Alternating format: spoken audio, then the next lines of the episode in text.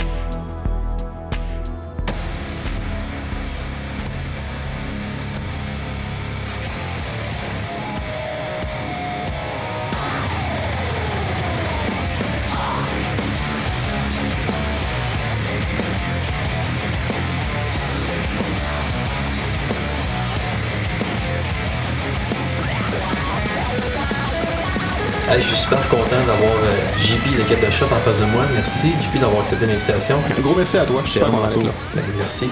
C'est un honneur. Puis euh, en fait, Danny était supposé d'être là aussi, finalement. Oui.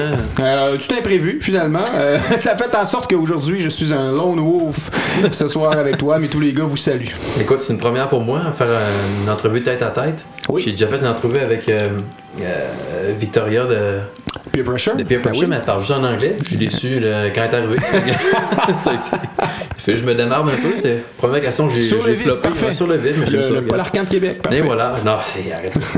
Arrête-moi ça. JP, euh, écoute, on va passer en peigne fin un peu votre, euh, votre carrière par rapport au groupe de Get de Shot. Ça a été. Comment ça a starté, euh? Il faut monter à loin, il faut quand même retourner 10 ans en arrière, hein, ça passe super vite. Euh, à la base, c'est Danny, puis Sam Lapointe qui faisait partie d'un groupe qui s'appelait Not for Pigs à l'époque. Oui, je hein, connais, le oui. fameux Ben Punk euh, de Charlebourg-Saint-Ville.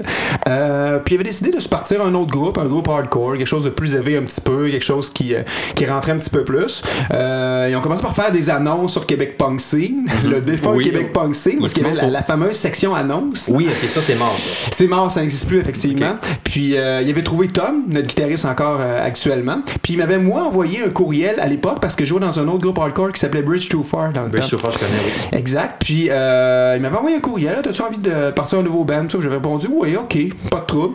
Puis on s'était réunis un soir, puis on avait jammé, puis ça avait cliqué là, euh, dès le premier instant. On avait réussi à monter une tune en, en l'espace de 30 minutes. Fait qu'on s'est vraiment rendu compte que ça a super bien marché dès le début. C'était des musiciens expérimentés, du super bon monde.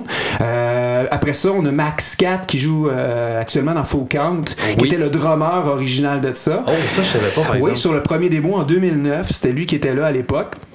Puis euh, après ça, ben plus tard, euh, donc plus en 2010, 2011, là David qui est notre drummer actuel s'est joint Yes. à la formation. Il jouait dans le temps avec Asphalt Comes, dans le fond, puis là il Oui. est venu ensuite avec nous autres. Euh, puis ensuite Sam est parti, puis là c'est mon ami Guy Pierre qui jouait avec moi euh, Oui. dans Bridge Too Far, qui est venu aussi. Puis c'est que la, la mouture actuelle de Get the Shot, donc elle est là depuis depuis à peu près 2010-2011. là. Ah, C'est bon, ça. Fait que là, ça fait quand même un bon un bon 7-8 ans là, tu sais, qu'on roule ensemble. C'est cool, ça. Crème, ça t'a passé comme dis. Vraiment, absolument. 2009, 10 ans. Parce que moi, j'ai même fait mes recherches tantôt. J'ai vu 2012, mais 2009. 2009, Aïe. ça date. on, est, on, est, on est une institution là, maintenant à Québec, là, littéralement. Vraiment. Et puis ça a été quoi, en fait, euh, co- comment, comment vous avez fait, euh, comment vous, vous avez taillé votre place dans la scène? Ça a été quoi vos premiers shows? Et vos premières expériences? Je pense que le premier premier show qu'on avait fait euh, à l'époque, euh, c'était en première partie d'un band hardcore qui s'appelait Hold Up. On avait joué au Sport Billard. Je sais pas si tu te souviens de ce bar-là. C'était un sport à Le Bourgneuf, ça, dans le temps. Euh, je sais même pas si ça existe encore. C'est une excellente question. Euh, puis après ça, on avait joué à l'Anti, je pense, devant à peu près 10 personnes avec un band américain qui s'appelait Signs of Hope. Fait que, tu sais, des, des tout petits shows, OK? Euh, c'est pas dans la région de Québec qu'on a commencé à se faire connaître. Il a vraiment fallu aller dans l'est du Québec parce qu'à l'époque, à Rimouski, notamment, la plus belle scène hardcore qu'il y avait était là. là. Rimouski, Gaspésie, c'était très très fort dans ce temps-là, puis Victoriaville aussi surtout. Ces trois spots-là, ça a vraiment été les spots qui ont propulsé Get the Shot par la suite. Fait que ça a commencé à grossir beaucoup en région. Puis euh, à l'époque aussi, c'était un petit peu différent la scène hardcore, c'est-à-dire que à l'époque, un band local, il y a 10 ans, c'était bon pour ouvrir des shows pour des gros headliners américains. Ce qui est tout à fait différent d'aujourd'hui quand on pense qu'aujourd'hui, avec un line-up de band local, on est capable capable de fouler le Méduse. Il y a 10 ans, là, c'était impensable, c'était inimaginable. Fait que nous, à l'époque, ce qu'on avait fait, on avait comme eu une nouvelle démarche. On s'est dit, on va faire nos événements. On n'attendra pas après n'importe qui, après n'importe quel promoteur pour commencer à faire des shows. On va les faire nous-mêmes, les shows. Puis on a beaucoup, beaucoup de shows au bar Saint-Ville. Oui. À l'époque. Puis ça a littéralement créé une espèce de scène parallèle. Puis on s'est fait beaucoup d'amis, justement, dans, dans le milieu, euh, euh, à Victo, notamment, East Broughton. Il y avait le East Broughton Fest dans le temps.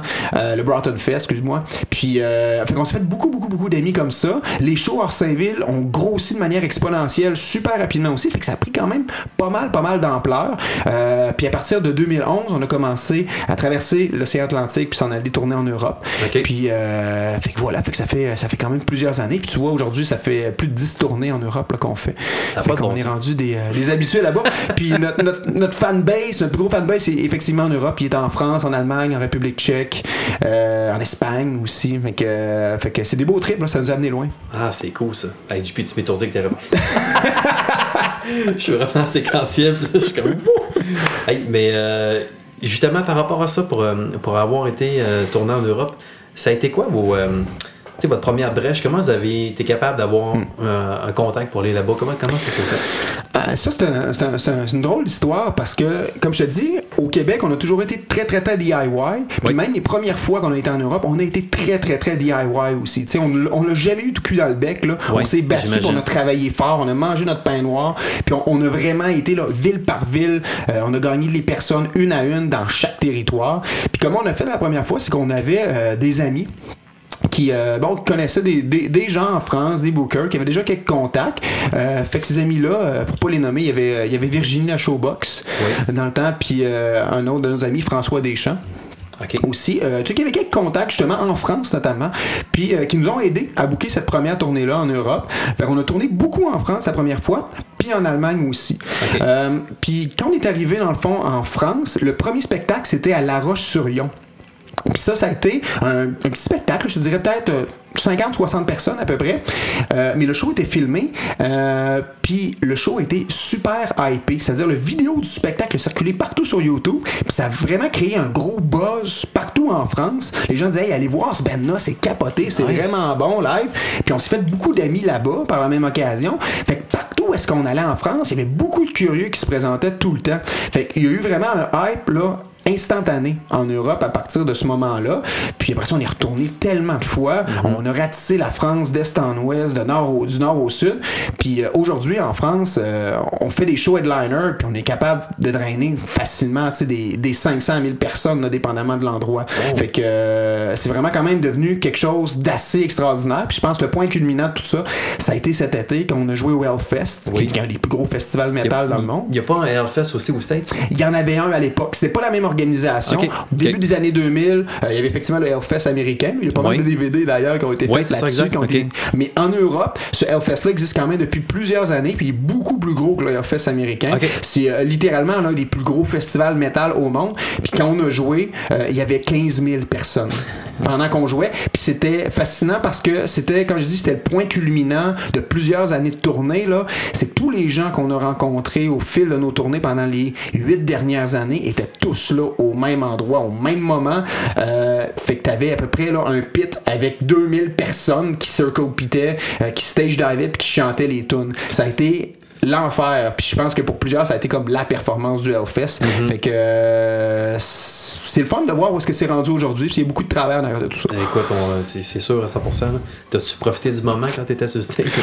le, le pire, là, tu sais, c'est que moi, je me préparais déjà à l'avance. Je savais à quoi m'attendre en Ouais. arrivant là. Je savais qu'il allait y avoir énormément de monde.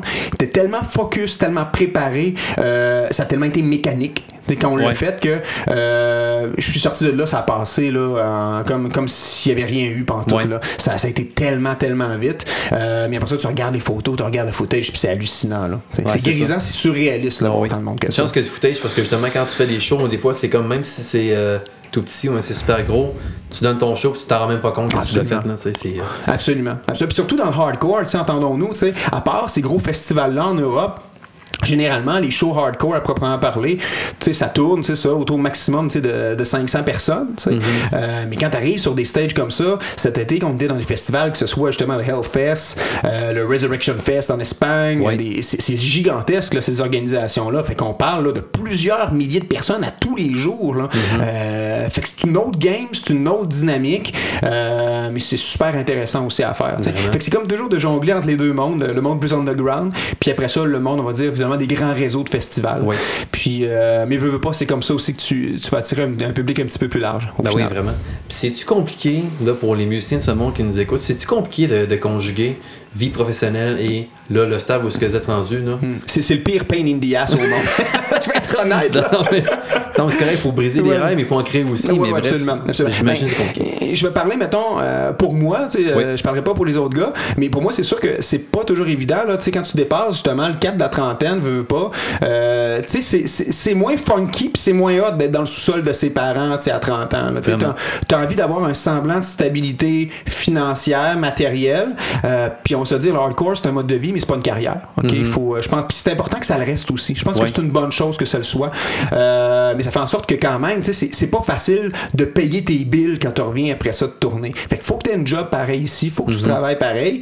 Puis là, c'est ça. Il faut un travail qui décide de te garder en place même si tu pars pendant un mois, euh, qui va te reprendre à ton retour, puis qui paye suffisamment pour pouvoir survivre. Là, fait que c'est quand même assez compliqué. Moi, je suis chanceux parce que je suis enseignant, je suis prof au cégep. Yes. Je suis prof de philo, puis étant donné que je suis travailleur précaire, ben souvent, tu sais, je travaille l'automne, Mhm. euh, puis après ça, l'hiver, souvent, je travaille pas, puis euh, l'été, je travaille pas non plus, ou je travaille pas longtemps. Non, ça fait en sorte que, tu sais, je suis capable de, tu sais, euh, dispositionner mon horaire qui fait en sorte que ça marche, tu sais, où je suis capable de partir une fois de temps en temps, euh, même quand je travaille aussi, je suis chanceux d'avoir quand même un bon département avec Mhm. des collègues qui m'aiment qui m'aiment beaucoup puis qui m'aident aussi énormément. Fait que je suis chanceux, mais je te mentirais pas que c'est pas toujours facile. c'est sûr que vivre de la musique, faire de la musique comme mode de vie, c'est toujours aussi une vie de sacrifice. Tu sais, ça, faut pas, Yes. faut pas s'en cacher. Euh, c'est des beaux sacrifices qui en valent la peine. Puis euh, je pense qu'important après ça, c'est de t'entourer de bonnes personnes qui t'aiment, euh, même d'un point de vue personnel, pas juste de la job, d'un point de vue personnel.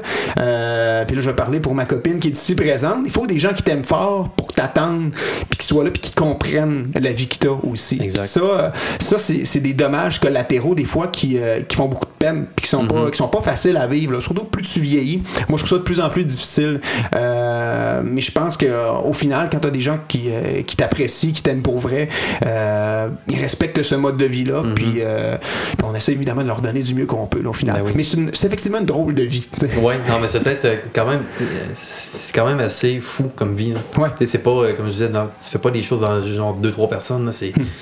Ah, c'est un beau truc que vous avez. Hey, euh, je voulais savoir. euh, vous avez été épais, dans le fond, on va faire un ré- récapitulatif de vos albums. Vous avez sorti Perdition en avril 2012. Vous avez sorti No Peace in Hell en mai 2014, puis Infinite Punishment tout récemment, l'année passée, en août 2017. Comment ça a été, euh, en fait, pour enregistrer ces trois albums-là? Ça a été. j'ai- écoutés hier, il y a vraiment une évolution entre chacun des albums. C'est quoi les souvenirs que tu as d'avoir enregistré ces trois albums-là? C'est vraiment trois expériences qui sont complètement, mais complètement distinctes.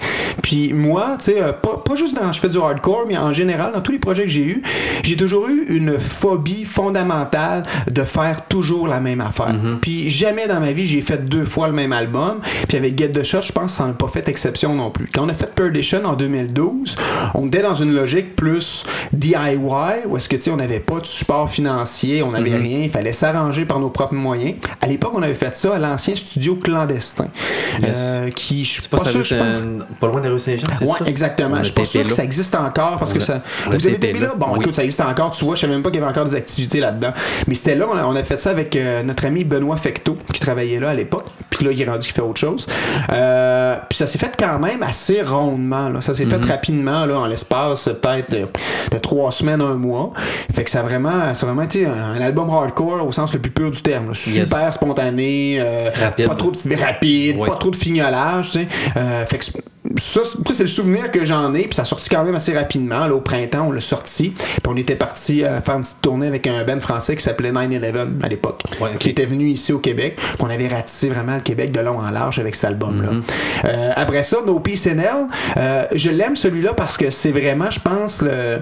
c'est à partir de ce moment-là où est-ce qu'on a vraiment forgé le son de Get the Shot, le son actuel, c'est-à-dire le côté un petit peu plus métal qu'on a Yes. aujourd'hui. On a commencé vraiment à l'instaurer avec No Peace. Puis ça, c'est une époque où est-ce que justement, moi personnellement, j'étais tanné de refaire le même hardcore over and over Mm-hmm. again. Puis moi, je suis quelqu'un qui a grandi dans le métal à la base. J'ai grandi en écoutant euh, Sepultura, en écoutant Megadeth, en écoutant Slayer, qui est mon band favori ever, tu euh, Anthrax, compagnie. Yes. Fait que moi, je suis né dans le trash, là, littéralement. Puis j'avais envie de revenir un petit peu à ces racines-là, revenir un peu à la musique que j'écoutais dans le temps. Puis mon ami Guy Pierre aussi, on écoutait quand même beaucoup de métal aussi. Fait qu'on s'est dit, ça serait le fun d'aller chercher autre chose, quelque chose d'un petit peu plus euh, agressif, pesant, puis plus métal, avec un, un petit edge trash metal qu'on n'avait pas auparavant. Puis surtout, on était bon pour jouer vite. Fait qu'on s'est dit, ben, why not? Sais, on, Ben va oui. l'ess- on va l'essayer. Puis ça a donné nos PCNL. Puis c'est vraiment, je pense, l'album qui a, qui a marqué les débuts du Get the Shot qu'on connaît aujourd'hui parce que euh, en 2012, quand on a sorti Perdition, c'était un album qu'on avait déjà commencé à composer avant Yes. que David puis Guy Pierre soient là. Fait que c'était pas un album qui a été écrit avec la mouture actuelle de Yes. Get the Shot. Ça a été le premier qu'on a vraiment écrit ensemble avec le line-up officiel. Fait que ça a vraiment donné, je pense, un, un son qui est bien caractéristique. Puis c'est là que aussi le band a vraiment explosé à l'international. On avait déjà fait une tournée en Europe avant la sortie de cet album-là. Quand on l'a sorti, on a fait une tournée d'à peu près un mois, justement, encore en Europe. Puis ça a explosé, littéralement partout. Le phénomène euh, Internet avec Hardcore Worldwide a Yes, ça, beaucoup. ça l'aide. Hein? On avait tourné euh, Cold Hearted comme, euh, comme vidéoclip pour le premier extrait. Mm-hmm. Puis euh, ça a littéralement explosé. Il y, y a eu un hype Internet. Sais, Je ne Yes. te mentirais pas, ça nous a aidé énormément. Euh, N'eût été d'Hardcore Worldwide, je pense pas qu'on aurait réussi à gagner autant de fans aussi rapidement. Mm-hmm. Parce qu'à l'époque, Hardcore Worldwide, c'était quand même gros, c'est un réseau qui avait quand même énormément de diffusion, euh, beaucoup plus qu'aujourd'hui. Aujourd'hui, ça, ça s'est amenuisé un petit peu, mais à l'époque, il y avait un reach incroyable, ce, ce réseau-là. Puis c'était facile d'aller gagner des gens un petit peu partout dans le monde. Puis comme il y a eu un bas, ça n'a pas été long, justement, qu'on était capable d'avoir des milliers de vues, puis qu'on rivalisait presque avec des groupes comme Move Down à l'époque, qui était comme les, les- les- les- le gros band européen de l'époque. Malheureusement, on a su ce qui s'est passé par la suite avec ce band-là. Euh, mais juste pour donner une, une échelle de mesure, tu sais, euh, y a- le nom s'est répandu super rapidement en Europe avec cet album-là. On a tourné l'Europe très, très, très souvent avec nos PCNL aussi. Puis même, je te dirais qu'encore aujourd'hui, si tu s'en vas en France, où est-ce qu'on est probablement les, c'est probablement le, le bastion de fans le plus gros qu'on a dans le monde, euh, pour eux autres, nos PCNL, c'est comme c'est l'album, Ouais. par excellence. Là. Tu sais, Vous êtes On peut en sortir 15 autres par la suite. Ça va toujours être No Peace Ouais, là, exact. cet album-là, parce que la plupart nous ont connus avec No Peace Hell. Fait que ça a été une belle expérience. Puis en plus, ça avait été tapé chez un bonhomme qui s'appelait Frank Schufler, que j'appréciais beaucoup. Euh, c'était chez eux, dans son sous-sol. Puis ça avait pas l'air d'un studio pantoute. là. Ça avait l'air d'être nowhere. Il y avait une table de peau, les vieilles bibliothèques, plein d'affaires qui traînaient. Ça avait pas l'air pantoute d'un studio professionnel. Mais le gars réussissait à faire sonner ça de manière incroyable Ben, avec rien. Ce bonhomme-là, c'est lui qui avait fait Hopeless Youth à l'époque. C'est un, c'est un band de Montréal Moi, je connais pas trop ça. qui avait, euh, qui avait quand même euh, eu quand même un certain rayonnement à l'époque. Puis euh, moi, je me souviens quand j'avais entendu ça, j'ai fait wow, wow, ce son-là est incroyable. Parce qu'il y avait pas, dans ce temps-là, il y avait pas tant de monde que ça qui réussissait à faire sonner du hardcore euh, de, de manière quand même relativement lourde, pesante, puis qui était capable de faire des prods qui rivalisaient avec les grosses productions américaines. Euh, même encore aujourd'hui, là, au Québec, là, euh, on a des bons producteurs, mais dans le hardcore, pour en parler, il y en a pas tant que ça qui sont capables vraiment de faire des prods d'envergure. Puis Frank Schufler, à l'époque, je trouve que c'était un des premiers vraiment à avoir, à être capable de produire quelque chose qui rivalisait avec n'importe qui. Fait que j'étais super content de l'avoir fait, ça a bien été. Euh, je me souviens d'avoir fait mes, mes tracks de vocal en une journée et demie à l'époque. Fait que ça avait été, ça avait été super rapide. Puis on avait eu du fun à le faire celui-là. Euh, fait que ça, ça a donné des, des beaux résultats. Puis quand on a fait euh, Infinite Punishment, ben là, déjà là, la logique avait changé un petit peu. On avait signé déjà avec pas mal d'étiquettes de disques un petit peu partout dans le monde. Euh, en Amérique du Nord, c'est avec New Damage, évidemment. Ça, fait que là, ça, ouais. on changeait un petit peu euh, d'échelle, justement. Fait qu'on arrivait avec un, un label qui était comme une sous-branche d'un, un plus gros label indépendant, on va dire, finalement, Ok. au, au Canada.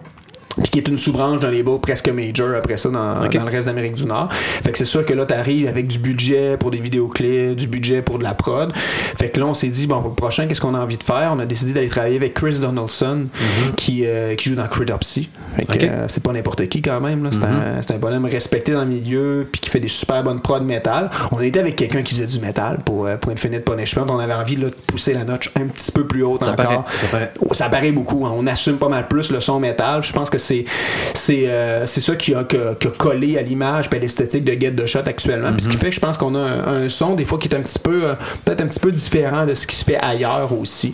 On est comme toujours entre deux ponts, en- entre le métal et entre le hardcore. Puis ça se voit dans le crowd aussi. T'as as beaucoup de metalheads, t'as beaucoup de hardcore kids aussi. Fait que c'est un, c'est un espèce de mélange constant. Puis euh, Infinite Vraiment, il traduit ça, je pense, à merveille. Ça a été une super belle expérience, ça aussi. Euh, ça, ce record-là, en tout cas, personnellement, je suis fier parce que j'ai tapé toutes les tracks de cet album-là en une shot.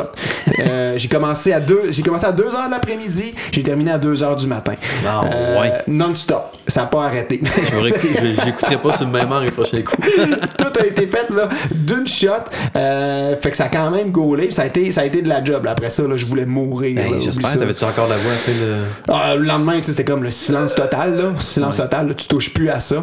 Puis, euh, puis c'est le fun aussi parce que, quand même, tout le cycle Infinite Punishment, ça marque aussi l'époque où est-ce qu'on a commencé à travailler avec Jesse Barnett. Jesse Barnett, qui est, le qui, chanteur de Stick Your Guns, qui est notre Oui. manager aussi. Ok, Fait que ça. depuis euh, 2016 qu'on travaille Ouais. avec Jesse. Fait que Jesse, c'est lui qui gère le band, dans le fond. Puis Ah. euh, c'est lui aussi qui ouvre des portes aussi ailleurs euh, avec d'autres gens. Fait que c'est super le fun de travailler avec lui. Puis on joue souvent avec Stick to Your Guns euh, En. Europe et en Amérique du Nord. Fait que c'est super le fun. D'ailleurs, il apparaît sur Infinite Punishment. Oui, mais c'est ça, je me demandais c'était quoi le lien avec ce gars-là. Ah. Fait que c'est un bon ami, puis le manager du band aussi. Bon. Fait que, fait que c'est pour ça. Fait qu'après ça, ben, avec Infinite, ça, ça a juste été là, un feu roulant de tournée, puis, puis de promotion qui a jamais arrêté, puis même encore aujourd'hui. Euh, on n'a pas arrêté de tourner depuis ce temps-là. On a tourné avec Lionheart, Nasty, euh, on a fait des shows en masse avec Comeback Kid aussi, Ouais. These Nuts, euh, on a tourné au Canada avec Obey the Brave. Euh, là, cet été, on a fait la tournée des festivals européens au grand complet. Fait que ça, ça a vraiment pas arrêté. Puis il nous reste quand même une bonne année, je te dirais, peut-être à, à tourner encore avec cet album-là avant d'en sortir un autre pour, pour la suite des choses. Là, le défi, ce sera d'en composer un autre aussi. Ouais, mais trouvez-vous le temps un petit peu de, de, de taper pendant ce temps-là? Ouais, ben, présentement, tu vois, on est, on est là-dedans. Tu vois, cet automne, là, on est en composition full-time pour justement essayer d'avancer le nouvel album, faire autre chose. Puis, tu sais, nous, on est un band, on n'est pas un band qui est capable d'écrire super rapidement. Surtout euh, depuis, euh, depuis, depuis trois albums, euh, c'est moins spontané un petit peu. On va Mhm. dire, Tu sais, c'est c'est plus programmatique, il faut plus calculer notre shot. Il faut surtout penser à quel genre d'éléments nouveaux on va amener là-dedans. Ben, Parce que on n'a pas envie de refaire deux fois le même record, comme je disais tantôt. Puis là, surtout avec Infinite, moi j'ai l'impression qu'on a atteint vraiment le, le- le- summum de notre maturité musicale. là. Sais, Mhm. En tant qu'esthète, en tant qu'artiste, en tant que musicien, je pense pas que techniquement on peut aller plus loin que ça dans ce genre-là. Fait qu'il faut amener quelque chose d'autre qu'on n'a jamais fait auparavant. Puis, euh, puis c'est drôle parce que cette ligne directrice-là, je pense, commence à se dessiner pas mal avec les nouvelles tunes qu'on a faites. Euh, tu vois, je disais qu'on avait tourné avec Nasty. Euh, ça, c'était l'année passée. Euh, c'était drôle parce que Nasty, c'est un band de, beat- de beatdown. Tu sais, dans le hardcore, c'est un- c'est un, type de hardcore, tu sais, ben, ben tough guy, tu sais, avec euh, des breakdowns collés les uns par-dessus les autres. Moi, ça n'a jamais été vraiment mon école, tu sais, parce que je suis plus old school que ça. Tu sais, moi, j'ai grandi avec Strife, avec Trial, tout ça. Fait que euh, c'est un petit peu différent comme dynamique. Puis là, je me disais, ouais, ça va être bizarre un petit peu comme dynamique. Puis euh, finalement, Nasty, c'est devenu les meilleurs amis du monde. En tout cas, moi, c'est mes meilleurs amis au monde. C'est un des bands que j'apprécie le plus.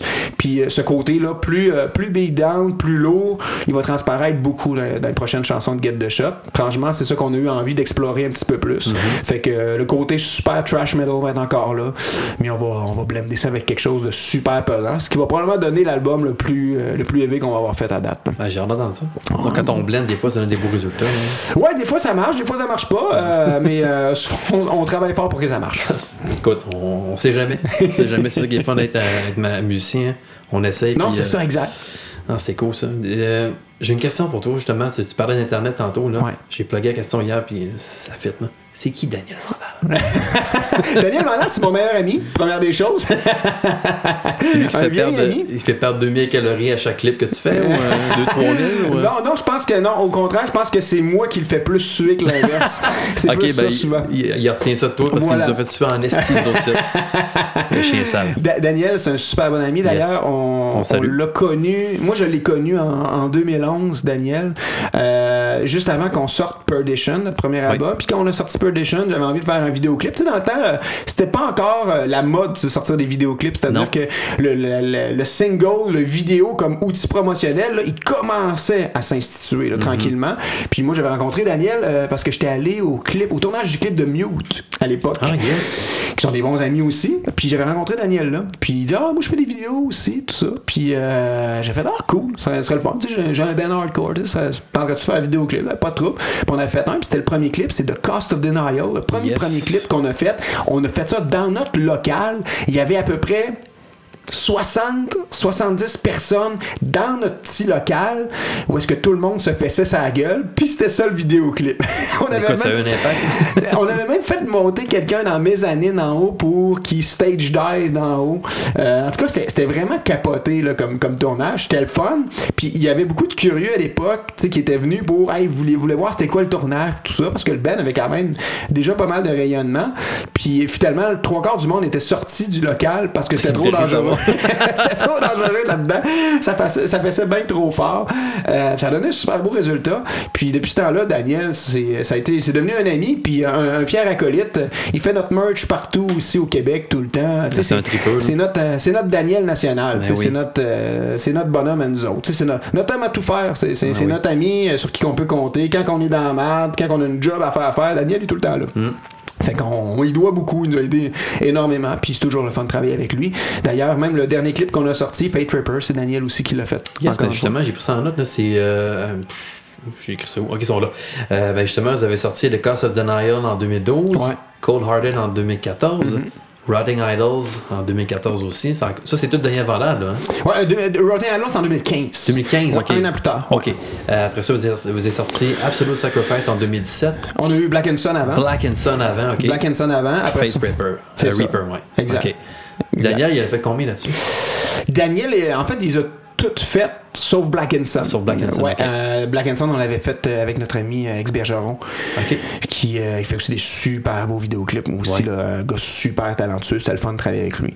Mais tous les autres, c'est effectivement Daniel qui l'a fait. non? Il, il est dans, il est dans l'entourage de Get the Euh, Shot c'est depuis longtemps. le là. sixième cas, hein, c'est pour ça que je parle, Ouais. que je parle de. Puis même, même justement, même, même Daniel, qui a gagné beaucoup en expérience aussi depuis Ben oui. le temps. Puis, puis ça, ça le- on le voit rapidement dans ses productions. là. Yes, puis euh, je pense qu'il travaille Pasteur pour. euh, il a pas fait Jean-Marc Couture?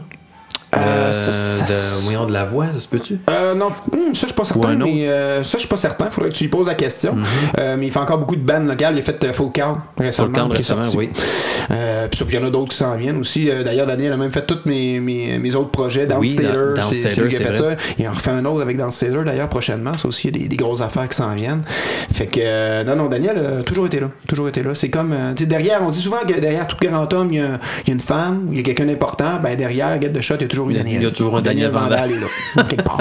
tout le temps là. Fait que c'est un fier acolyte, puis surtout un, un collègue avec qui j'aime beaucoup travailler. Ben oui, ah, écoute, il est tellement, tellement sympathique, là. puis il il sait où ça s'en va. Là. Non, tout à fait. Ouais, tout à fait. vraiment. Là. Et là, tu tu t'as plugué dans le Stater. Là. Ouais. J'ai puis comment tu fais pour avoir ce style d'horaire-là? Je sais pas.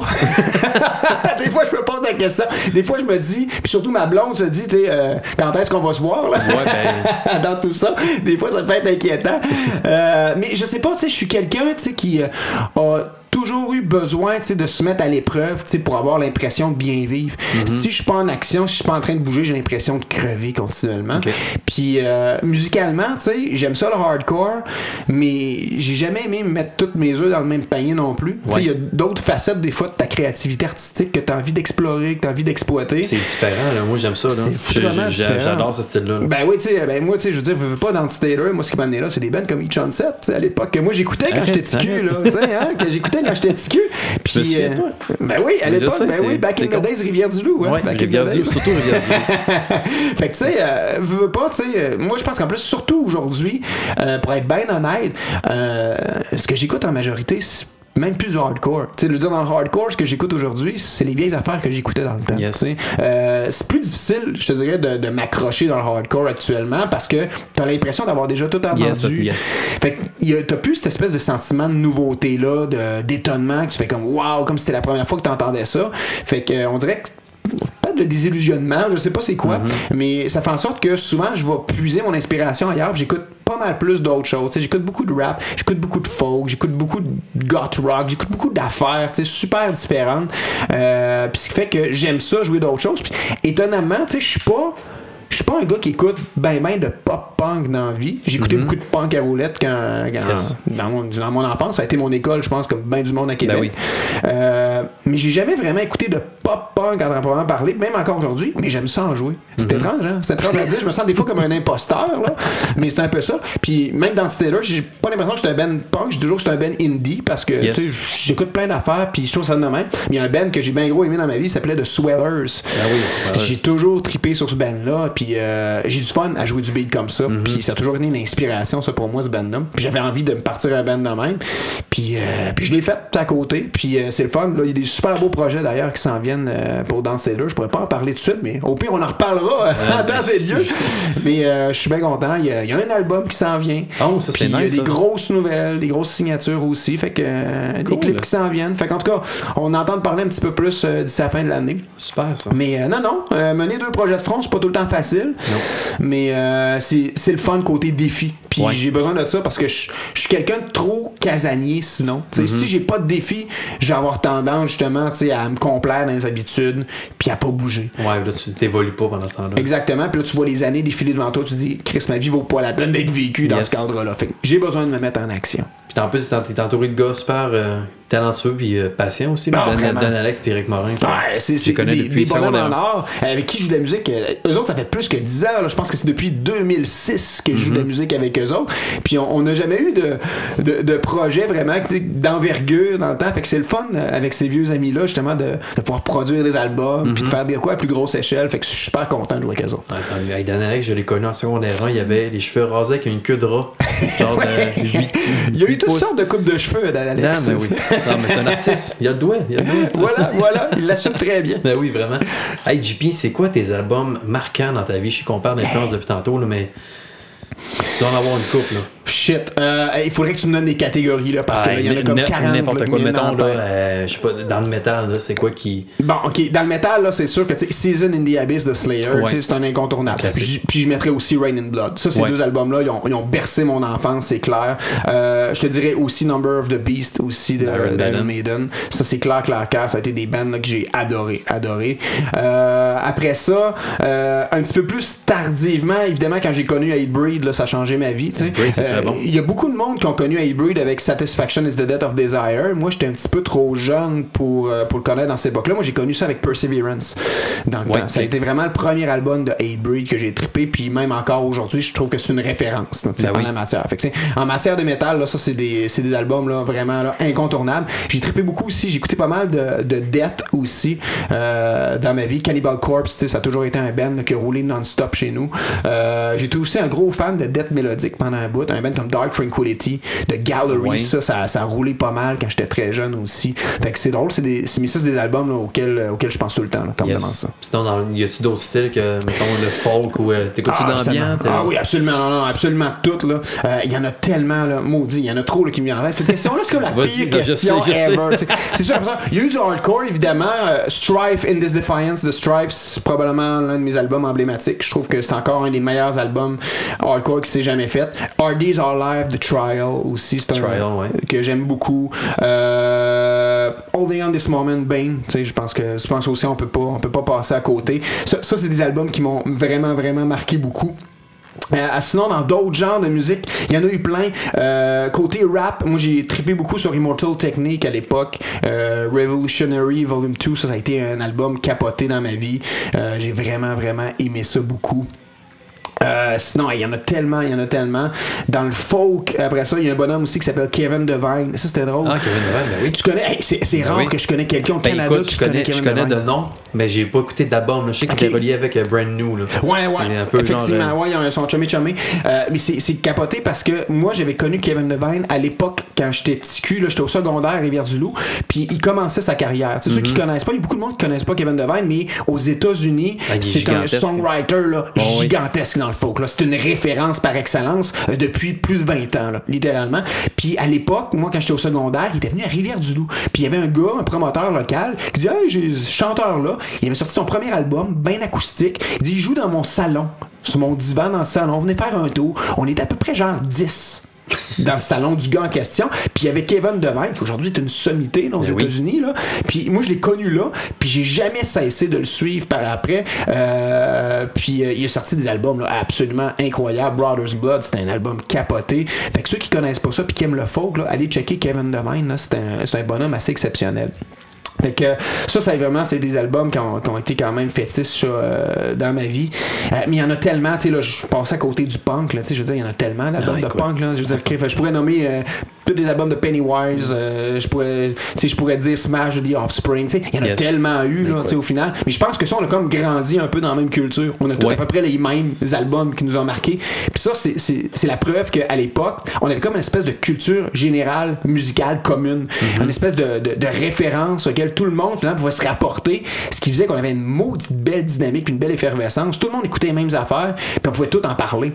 Aujourd'hui, c'est plus le même. Ça, c'est un bout que je trouve plate. Parce que, euh, évidemment, le fait qu'il n'y a plus de grands médias qui sont fédérateurs, centralisateurs, qui nous donnent des référents. Tu sais, tout le monde écoutait le top 5 de Musique Plus à l'époque. Fait qu'on savait tout de quoi on parlait. Oui. Mais aujourd'hui, là, moi, je suis prof, tu sais, je parle des fois des kids dans ma classe. Je dis, qu'est-ce que t'écoutes, toi, comme musique?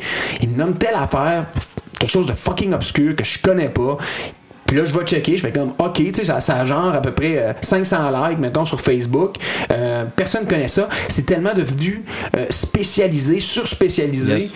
avec euh, plein, de, plein de petits forums, plein de petits réseaux ici et là. Tu vois, sur Spotify, t'aimes un artiste, il y en a 60 autres qu'on te propose. Ce qui fait en sorte qu'aujourd'hui, on n'a plus pas en toutes les mêmes référents. Tout le monde est dans cette petite bulle hermétique où est-ce qu'il écoute son petit style de musique. Puis ça, c'est plate parce que je trouve que ça rend pas le dialogue possible, justement, Non, entre hey, les gens. puis, euh, mais même, ça rend pas de dialogue sur bien des sphères, dans- sur les sujets dans, dans la vie en général, je trouve. là. T'as raison. C'est un bon point que non. c'est- c'est Tu as toi raison. C'est pas juste en musique, hein, dans, non, dans- dans tous les autres domaines. Là. Dans la musique, c'est vrai. Puis justement, je trouve qu'il y a un manque de dialogue.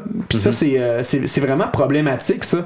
Puis euh, je trouve que le hardcore, justement, ça devrait être un lieu, euh, un milieu où est-ce que justement on est capable de réinstaurer ce dialogue-là Mhm. entre les différences. Puis euh, moi, c'est pour ça que je suis encore là, même aujourd'hui, même après 15 ans de ma vie, je suis encore dans cette scène-là parce Mhm. que pour moi, c'est le seul milieu encore où est-ce que la différence peut coexister puis elle peut dialoguer entre Yes. elles. Puis c'est, drôle, mais c'est encore pour ça que je suis là. On va, on va choisir encore plus tantôt. si tu trouves que celle-là était, était tough à répondre, j'en ai peut-être d'autres qui vont être. En tout cas, ils vont être le fun à répondre. Ah, j'ai même pas nommé FI en plus. Même Yann. pas Quel album? FI. Shut Your Mouth, Ah, moi, c'est- ben, moi, j'ai- moi, j'ai grandi en écoutant euh, Black Sails in the Sunset. Ah, ben Je- écoute. je suis plus jeune un peu. Bon hein. premier, Black bon Sails. premier album. Black Sails, mais après ça, tu sais, Shut, euh, Shut Your Mouth, euh, Shut Your Eyes, Your Mouth, c'était tous des albums qui m'avaient fait capoter après ça, tu sais, Art of Drowning, même affaire, tu sais. Euh, J'ai tout aimé ça, j'ai tout Mm-hmm. aimé ça, tu sais. Puis, euh, mais c'est ça, il m'en vient comme plein là, dans la tête, là, pendant que je te parle, je suis comme, pourquoi j'ai pas nommé ça, tu. Puis je vais réécouter le podcast, je vais faire, c'est t'es con, t'as pas nommé ça. Mais non, tu sais. ouais, t'es trop dur Il y en a toi-même. tellement. JP. Je veux dire, Ça, ça, c'est le genre de questions, il faudrait que tu te donnes à l'avance, puis la personne se prépare à l'avance, tu sais. Je te l'ai offert tantôt. ouais, c'est vrai. Non, mais on préfère la spontanéité, mais c'est le fun. On, on, on, on voit que t'as- ratissé large, t'es pas juste dans un style. Là. Ouais. Ça, je trouve ça important. Mais c'est drôle parce que le rap, moi, dans, dans ce temps-là, ce que j'ai vraiment aimé, c'est. Ben, aimé en tout cas, j'ai comme. J'avais une blonde dans ce temps-là qui me faisait écouter du rap, puis moi, je lui faisais écouter comme du punk puis du hardcore. là. Mais ça a été Dr. Dre et Eminem. Ah, absolument, sais, Ça, a été. euh, c'est 2000 de Dre, c'est comme. Ben, c'est c'est capoté, mais genre, il y en a plein que je connais pas, que c'est comme, Joe West, il n'y a pas juste Dre dans la vie, Chris, il y a genre tel album, comme tu as dit tantôt. Je vais sûrement aller fouiner après pour savoir c'est quoi, tu sais, c'est Ah, absolument. Ah, c'est absolument. intéressant. Ah, Il y, a- il y a vraiment plein de trucs. Là, tu sais. puis il y, a des- il y a tout le temps des, des belles découvertes. Puis, tu sais, le, le seul désavantage qu'on avait à notre époque, tu sais, mettons le punk à l'époque, là, c'était c'était fédérateur. Tu sais, quand t'étais à l'école secondaire, là, t'étais soit un punk ou t'étais soit un rapper. Tu sais, Ouais, exact. il y avait- Il y avait deux clans. puis malheureusement, pendant trop d'années, en tout cas, je vais parler pour moi, mais pendant trop d'années, je me suis coupé de la culture rap parce que je me sentais mal à l'aise. J'avais pas le droit tu sais, d'écouter. Non, mais c'était con, hein. On était jeunes, on je était cons, mais c'était tellement un vecteur de socialisation important que tu sais, t'écoutais du punk, fait que t'écoutais du punk. T'allais sur Québec Punk Scene, tu checkais ce qui passait, c'est ça que t'écoutais. T'avais pas le droit d'écouter du rap. Moi, tu sais, tu sais, je dirais pas là, trop fort, là, mais j'avais un album de Sans Pression à la maison, puis tu sais, je tripais là-dessus, mais tu sais, je l'écoutais en cachette, tu sais, parce que je voulais pas qu'on sache que Les j'écoute Sans Pression. C'est complètement tu sais. Mais j'ai tripé sur Sans Pression, tu sais, à l'époque. J'ai trippé sur Mosaïen, tu sais, dans le Ben, temps. moi aussi, j'ai aimé ça. C'était super bon, tu sais. Mais, mais c'était drôle, les mentalités, puis ça, ça montre juste la force que pouvait avoir la musique dans la manière de définir puis de construire ton identité à l'époque. C'était impressionnant. Aujourd'hui, tu parles à des jeunes, t'as l'impression que la musique, c'est juste un choix de consommation parmi tant d'autres. Yes. C'est- C'est rien d'autre que ça.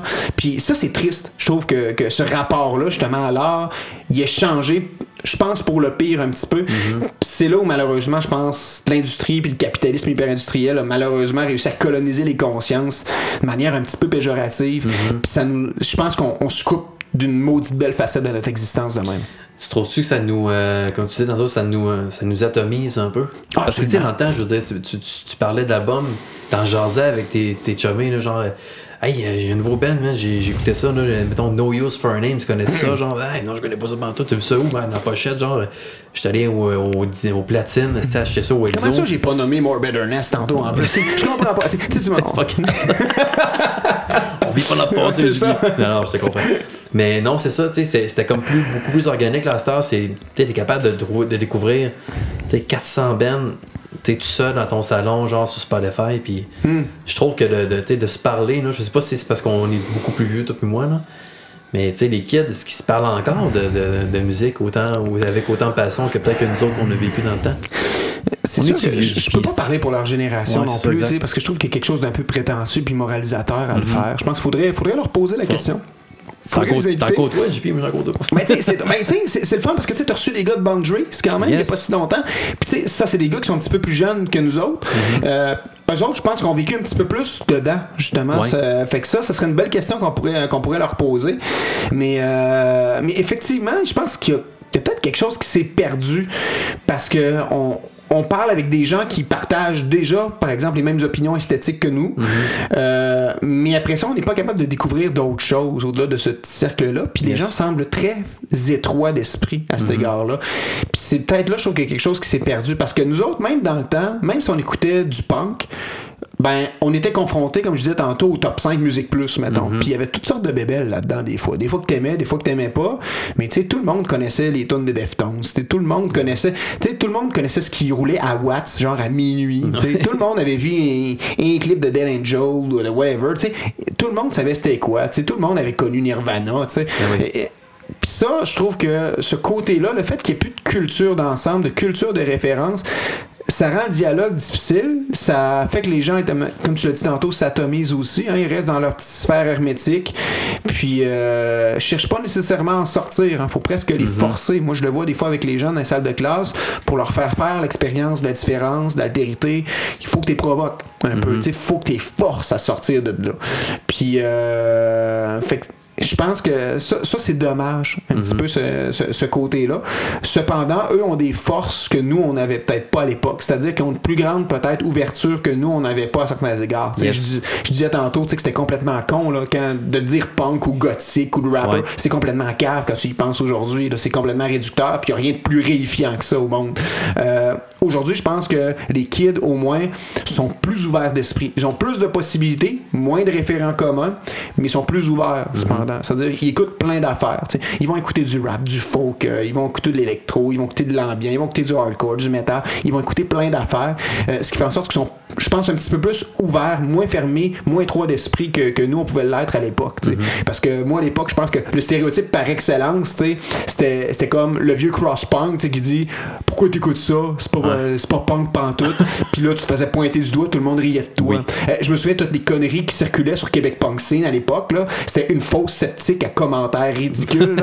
c'était capoté, là. C'était vraiment capoté. là. Fait que euh, c'était spécial. Ça, tu vois, ce côté-là me manque pas vraiment. Non, vraiment pas. non plus. Mais le côté plus fédérateur euh, des références communes, ça, ça me manque un petit peu.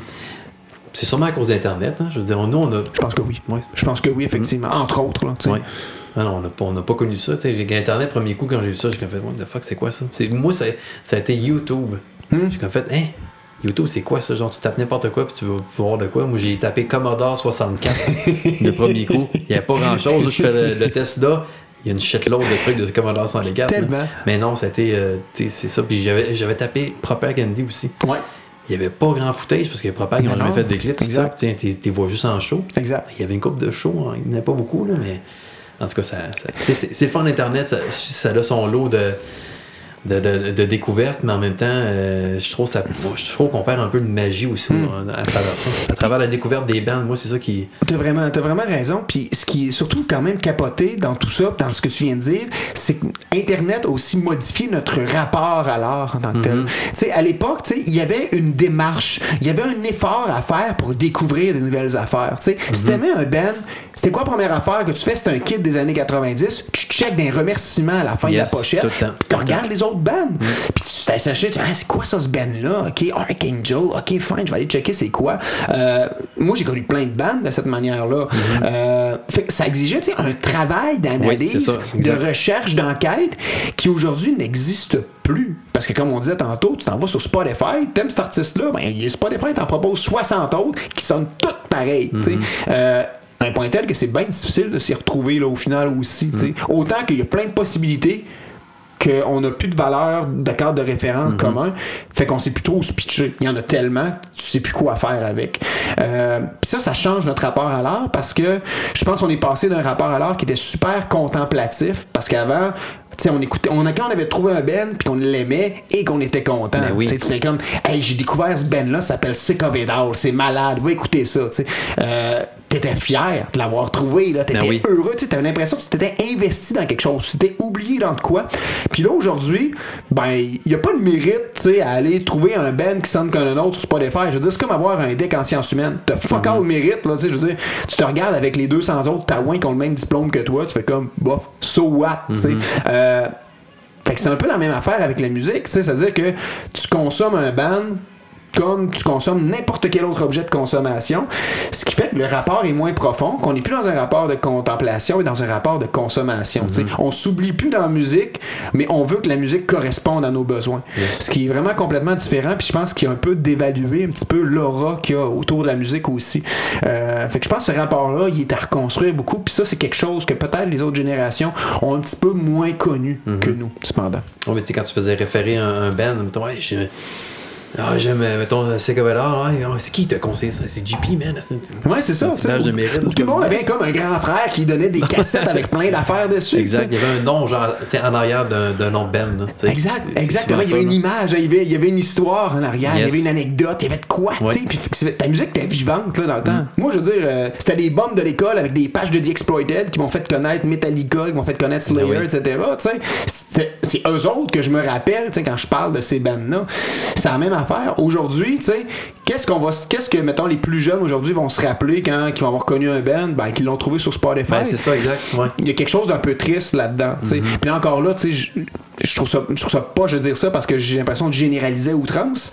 Euh, mais je serais super curieux puis intéressé d'entendre quelqu'un euh, beaucoup plus jeune que nous, là, d'une Oui, autre ben, génération, venir parler de son rapport à la musique. Ça, ça, ça m'interpelle beaucoup. Écoute, on en parle depuis tantôt, mais j'ai, ça aussi, ce raisonnement-là. Genre, on, on interviewe un kid là, à, à côté de nous autres. C'est quoi Tu sais, parce que dans le fond, la musique, c'est qu'est-ce que ça te fait ressentir. Mais je veux dire, lui, il ressent peut-être beaucoup de magie aussi quand il découvre de quoi. Là. Je veux dire, sais, c'est, c'est, la musique, c'est indescriptible. là. Ça vient te chercher. Puis, mais bref, on parle du rapport à la musique depuis tantôt. Mais oui, non, Mais ça- c'est- fascinant quand même, là. C'est fascinant, non, non, non, ça c'est fun, c'est fun. C'est, en tout cas, on sonne pas trop vieux jeu quand on parle de. Un petit peu, mais euh, juste assez. Là. On est vieux, faut l'assumer. Oh, ouais, non, c'est clair, c'est clair. Hey, JP, tu veux-tu comprendre une petite gorgée parce que j'ai une bonne question Ah oui, pour pas trop, vas-y. Devant le micro en plus, on va avaler dans le micro. Un bruit déplaisant. JP, de quoi tu parles dans tes paroles? Tu sais- tu sais, la giga question. la giga question. Ben, Écoute, tu y réponds comme tu veux. Il y, a, il y a un auteur que j'aime beaucoup qui s'appelle Sioran, qui, euh, qui est un philosophe du 20e. Puis euh, c'est un philosophe qui s'intéressait beaucoup à l'art. Puis, euh, puis à l'écriture notamment, puis à la littérature. Puis il a dit quelque chose, qui, euh, il disait, parce qu'on lui a déjà posé la question, pourquoi est-ce que tu écris? Pourquoi tu fais de la littérature? Pourquoi tu fais de la philosophie? Puis euh, lui, il a toujours dit, ben, c'est pour pas me suicider. Ça a toujours été ça. Littéralement, il dit, l'écriture, c'est un suicide différé. C'est-à-dire, je me mets à mort dans ce que j'écris pour ne pas vouloir me mettre à mort matériellement. C'est un peu, c'est un peu l'idée qu'il y avait derrière ce propos-là. Puis moi, ça m'a toujours parlé. Ça a toujours été ça. T'sais, pour moi, la musique, ça a toujours été un outil de survie d'abord et avant tout. Euh, Il y a beaucoup de gens, des fois, je trouve que je trouve un peu prétentieux, qui disent ah, euh, qui écrivent pour leur public, pour que le public les aime, tout ça. Moi, je vais être bien égoïste, je vais le dire, là. J'ai jamais écrit de chanson pour personne d'autre que moi-même. Puis, tant mieux, après ça, s'il y a des gens, tu sais, qui, euh, qui se sentent concernés, Ben ou oui. qui se sentent rejoints par un certain propos. Mais j'ai pas la prétention de dire que j'écris pour personne d'autre que moi-même. Puis, pour personne d'autre non plus, dans la mesure où est-ce que euh, c'est un moyen de rester en vie pour moi. C'est un, un moyen, autrement dit, de mettre en forme des tourments qui sont fondamentalement existentiels puis qui m'habitent depuis que je suis tout jeune. Puis même encore aujourd'hui, c'est comme ça. Puis je pense que tant et aussi longtemps que je vais être malheureux existentiellement, que je vais être tourmenté, angoissé, euh, je vais avoir besoin d'en créer de la musique. Puis euh, toutes les chansons, je pense qu'au final, reviennent pas mal à ce, à ce thème-là de l'angoisse, puis, euh, puis du tourment premier. Puis euh, je pense que c'est pour ça aussi que la plupart des gens font du hardcore aussi à quelque part. Parce que c'est quoi le but de gueuler dans un micro, de jouer fort, puis de faire de la cacophonie, puis du bruit au final? Parce que sûrement, au plus fond fond de toi-même, t'es en crise, t'es fâché, t'es révolté, t'es indigné. Il y a quelque chose de malsain qui veut s'exprimer puis qui veut sortir. Euh, fait que je pense pas qu'on puisse faire du hardcore, du métal, si on n'est pas fondamentalement en crise, si on n'est pas fâché, si on n'est pas, si on n'a pas l'impression d'être étranger dans le saloperie de monde qui nous habite. Puis moi, ce sentiment d'étrangeté-là, il a toujours pesé. Euh, je me suis toujours senti étranger partout où est-ce que j'étais, que ce soit à ma job, que ce soit à l'école, dans mes propres bands. Je me suis toujours senti comme. Non, ouais, tant, tant que ça, c'est. euh, Littéralement. Même encore, Encore aujourd'hui, même encore aujourd'hui, euh, c'est particulier, tu sais, je vais jouer, mettons, dans un show au fin fond de l'Allemagne où est-ce qu'on est headliner puis qu'il y a 500 personnes qui ont, qui ont envie de te voir, puis je me sens pas à ma place. Ouais. Euh, j'ai toujours un peu ce- cette impression-là de pas appartenir à rien, de pas avoir ma place nulle part. Tu sais, Albert Camus a écrit un super beau roman qui s'appelait L'étranger. La, ouais. cons- la conscience de l'absurde, c'est un, un peu ça pour moi. Sais, Ça a toujours été comment donner un sens à ce qu'il n'y en a pas en soi. Parce que, tu sais, au final, tu sais, faire du hardcore, faire de la musique, tu sais, ça sert à quoi au final? Tu sais, dans, dans, 20 dans 80 ans, tu vas être mort. Ouais. Tu seras plus là. Dans un siècle, plus personne va se souvenir de toi. Fait qu'à quoi bon faire tout ça? tu sais? C'est un peu la question de Dostoïevski, c'est si Dieu n'existe pas, tout est permis, mais pourquoi vivre alors? C'est un peu ça l'autre question. Puis je pense qu'on trouve souvent dans la révolte, dans l'indignation, justement, cette espèce d'étincelle de sens-là. Se révolter contre l'absurde, c'est aussi vouloir donner à sa vie un propre sens. Puis essayer de mettre en forme ses tourments, c'est une manière finalement de mettre en forme finalement l'existence qui en soit pas de sens. tu sais. Parce que devant le silence déraisonnable du monde, tu fais quoi? Ben, t'essaies de survivre par les moyens que t'as. Puis moi, la musique, ça a toujours été le meilleur moyen pour faire ça. Euh, je pense que le jour où je vais me sentir en paix avec moi-même, j'en ferai plus de musique. Tu sais, sérieusement, je vais être bien, puis je sentirai plus la nécessité de le faire. Puis c'est pour ça aussi que je pense que faut jamais avoir la prétention de dire je vais avoir un ben hardcore toute ma vie, euh, je vais en faire pendant 50 ans, puis même à 70 ans, je vais en faire Ouais. encore. Moi, je trouve qu'il y a quelque chose d'un peu illusoire. Moi, je suis un peu comme Jacques Brel qui disait, tu sais, je veux pas arriver justement dans mes vieux jours, puis être encore sur la scène, puis être une caricature de moi-même. Tu sais, tu le sens, tu sais. Puis même des fois, puis je nommerai pas de band ici, tu sais, même des fois des, des, des- des vieux bands de l'époque, tu sais, que t'as admiré, que t'as écouté, puis que tu vois aujourd'hui en show, euh, parce que là, ils se réunissent euh, une fois par année pour faire un gros show, pour euh, aller chercher un gros cachet. T'es vois des fois sur le stage, puis t'as l'impression que l'aura de ce qui était auparavant est plus là. Puis ouais. Puis moi, j'ai jamais eu envie de devenir comme ça. Je veux pas, je veux pas mourir comme étant, un- comme étant une caricature de ce que j'étais à Mhm. l'époque. Puis je pense qu'il faut vivre aussi avec son temps, puis comprendre qu'on est des êtres finis, puis qu'à un moment donné, ça s'arrête. Ouais, ça. s'achève, puis tu passes aussi à autre chose. Ça veut pas dire que tu sors du milieu que tu as aimé, que tu sors de la scène. C'est pas ça que ça veut dire. Mhm. non, je, pense que, je pense que quand tu te sens comme un paria, comme un étranger, tu vas toujours te sentir à ta place dans le milieu underground. Je pense que ça, ça va de soi, on n'en sort jamais vraiment complètement. Mais lorsque vient le temps de mettre publiquement en scène tes tourments, euh, de jouer devant euh, 15 000 personnes au Hellfest, transmettre ta colère à 15 000 personnes, je pense que ça, ça se fait pendant une certaine période de ta vie. Je suis pas certain qu'à 70 ans, tu sais, je vais encore faire ça. Je suis- là. ça, c'est encore drôle, par exemple. Ça, ça c'est pas vrai ce que tu dis là, parce qu'à 70 ans, là, je vais être top shape. Et je suis plus en forme aujourd'hui que je l'étais à 15 discipliné. ans. Non, non, ça c'est sûr. non, Non, je fais des, je fais des blagues Non, non, je sais bien. Mais, euh, ouais. Mais, mais, mais c'est ça, c'est plus, c'est plus sur, sur le principe que euh, je pense que c'est important, tu sais, justement, de mettre en forme ses pulsions de mort. Puis euh, il faut comprendre que des fois son, son combat change Mm-hmm. au fil du temps, puis il faut vivre en fonction des contingences. Puis je pense que c'est ça aussi, consentir à sa finitude. Puis euh, moi, la musique, ça a toujours été un moyen de consentir à ça. C'est apprendre à mourir à petit feu, mais peut-être à bien mourir, là, au final. Ouais, Écoute, tu vas avoir des beaux souvenirs. hein. oui, absolument, des très beaux souvenirs, mais, moi, je vis pas dans le passé. Non, Tu sais, c'est les ça, souvenirs, exact. je m'en- je m'en contrefiche. Ouais. Mm-hmm. Moi, je suis toujours vers l'avant. tu sais. Je suis toujours en train de me projeter vers ce qui est pas encore. Tu sais, je suis pas le genre de gars qui dit, hey, c'était donc bien le fun hein, dans le temps. tu sais. Je sais qu'il y a beaucoup de gens qui sont nostalgiques, mais Mm-hmm. moi, je suis zéro nostalgique. Tu sais, quand c'est passé, c'est passé. Euh, pas que ça existe plus, mais c'est comme non, si ça avait non. jamais été. tu sais. Je m'assois jamais, jamais là-dessus. Je suis toujours plus préoccupé par ce qui s'en vient que Yes, par ce qui était. Bon. Fait que euh, ça, c'est plus dans ma personnalité, c'est dans mon tempérament. Mais, euh, mais on verra ce qui, ce qui va en être. Puis je pense que. euh, on parlait dans le quoi tes tunes parlent. Je pense que, tu sais, euh, au fin fond de toutes ces tunes-là, là, je pense qu'il m'a toujours habité, c'est la peur de crever seul. Mais de mourir fondamentalement seul. Même si c'est une fatalité, pour moi, ça a toujours été quelque chose qui existentiellement me pesait. Puis euh, même encore aujourd'hui, quelque chose qui me fascine, puis autant qui m'effraie. Puis euh, je pense que c'est pas encore quelque chose que j'ai réussi à, à régler pleinement dans ma vie. Ce qui fait en sorte qu'il y a peut-être encore quelques albums euh, qui s'en grâce à ça. Mais, règle euh, pas ça, du pire. non, c'est ça. Mais, mais je pense que je pense qu'il y a, il y, a, y y un peu cette peur-là, il y a cette crainte-là, cette angoisse-là. Puis aussi juste d'avoir l'impression d'exister, là. L'espace de, l'espace de 20 minutes là, sur un stage, t'as juste l'impression d'être, tu pour Yes. une fois.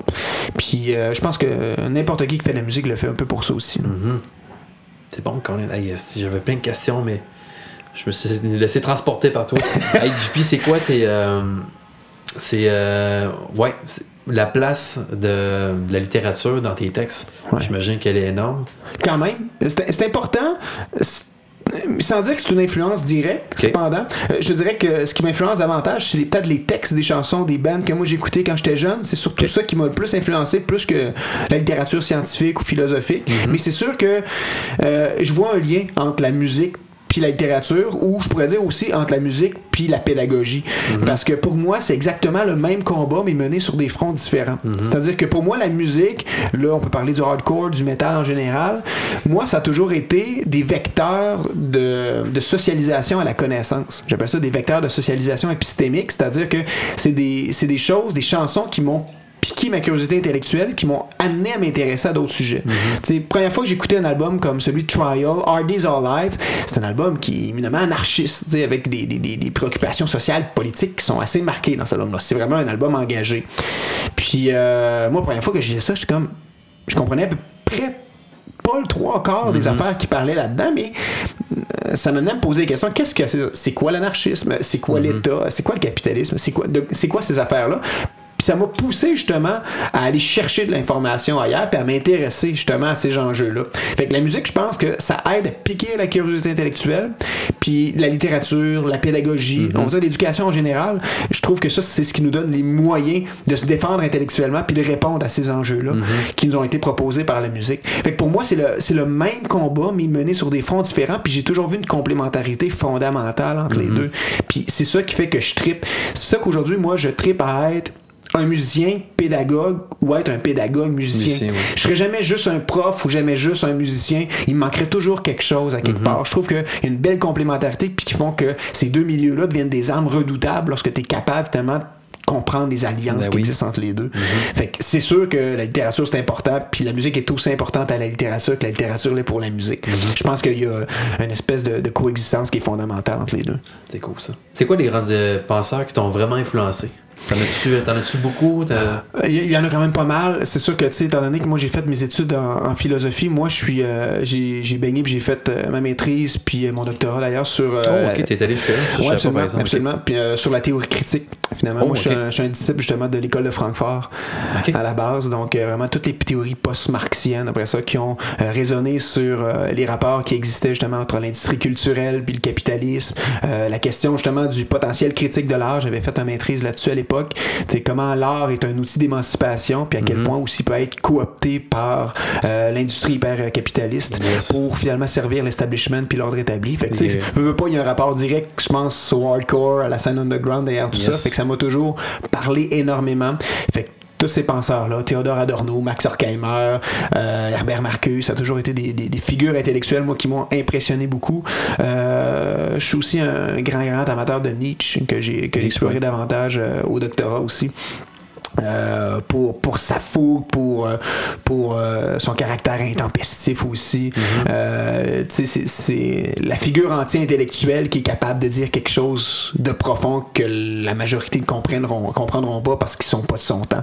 Euh, il disait, il disait lui-même qu'elle allait naître posthume au final. Je, trouve ça, je trouve ça super, super intéressant. c'est un, un drôle de personnage, malheureusement, qui a été coopté par l'histoire, par, par des tendances idéologiques euh, qui conspuaient puis qui le représentaient pas. Tu sais, Quand, on dit que, quand on dit que la sœur de Nietzsche a donné la canne de Nietzsche à Adolf Hitler durant la Seconde Guerre mondiale, euh, il y a quelque chose de troublant là-dedans. Nietzsche fustigeait lui-même l'antisémitisme, puis pourtant il a été récupéré euh, par l'extrême droite de l'époque. Puis même encore aujourd'hui, c'est drôle hein, parce qu'il y a, il y a des groupuscules d'extrême droite qui, notamment, pour pas le nommer, ont des, euh, ont des gyms de boxe, puis sur leur gym, il y, y a une figure de Nietzsche. Je trouve ça absolument aberrant. Tu sais, Je trouve ça, je trouve ça dégueulasse tu sais, que d'avoir, que d'avoir, que de, de, de recycler puis de coopter une pensée euh, à ce point antagonique avec celle de Nietzsche. Je trouve ça absolument, absolument épouvantable.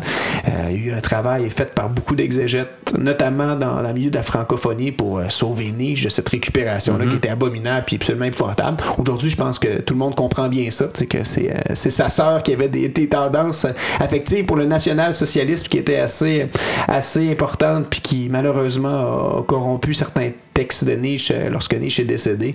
Euh, mais il y a eu tout un travail après ça de réflexion critique sur euh, ce travail de sabotage-là qui a été fait. Fait que quand même un récit quand même extraordinaire de, de, de ce point de vue-là. J'ai nommé Sioran aussi tantôt. Oui, Sioran, dans, oui. un, philosophe éminemment pessimiste. Euh, c'est triste, hein, tu sais, mais moi, un ouvrage comme euh, Sur les signes du désespoir de Sioran, ça a été un des, des plus beaux ouvrages que j'ai lu de ma vie, des plus tristes. hein.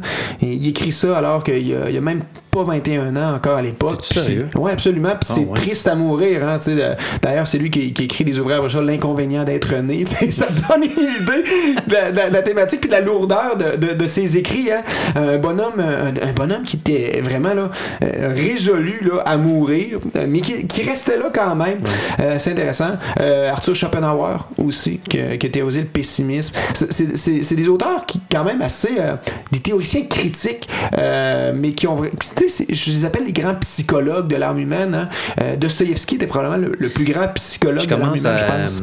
J'ai euh, créé mes chantiments ici. Ouais, J'ai- ouais, sinon, ouais, j'ai écouté, euh, c'est quoi, Notes from the Underground. Ouais, ouais, ouais, absolument. Les carnets du sous-sol. Ça, c'est magnifique. C'est magnifique.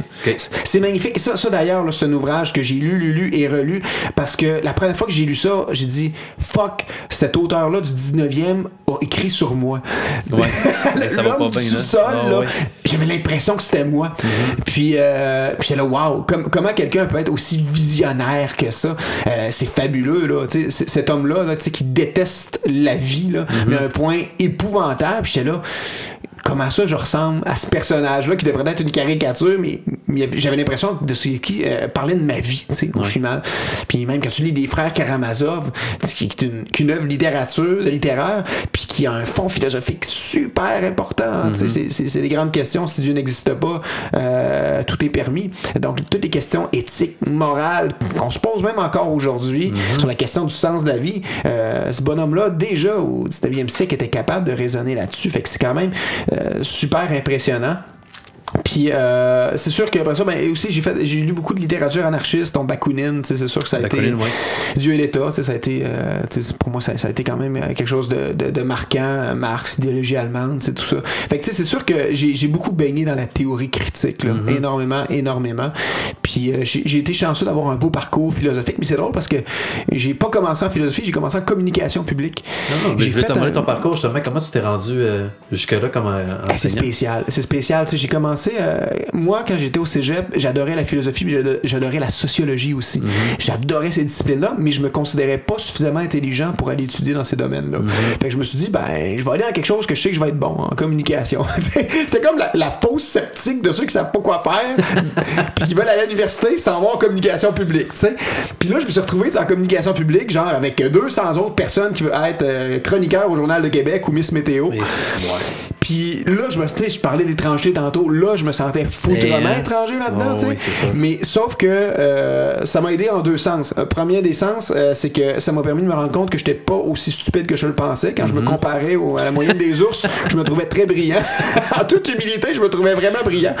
Puis deuxième des choses aussi, c'est là que j'ai développé mes intérêts de recherche. La critique des médias, des industries culturelles. Je l'ai connu en communication. J'ai connu la théorie critique, les textes d'Adorno, je les ai connus en communication. Puis c'est pour ça qu'après ça, j'ai fait le saut en philosophie puis en sociologie aussi à la maîtrise, puis que je suis retourné en philosophie après ça au doctorat. Euh, fait que ça a fait un espèce de parcours euh, super éclectique.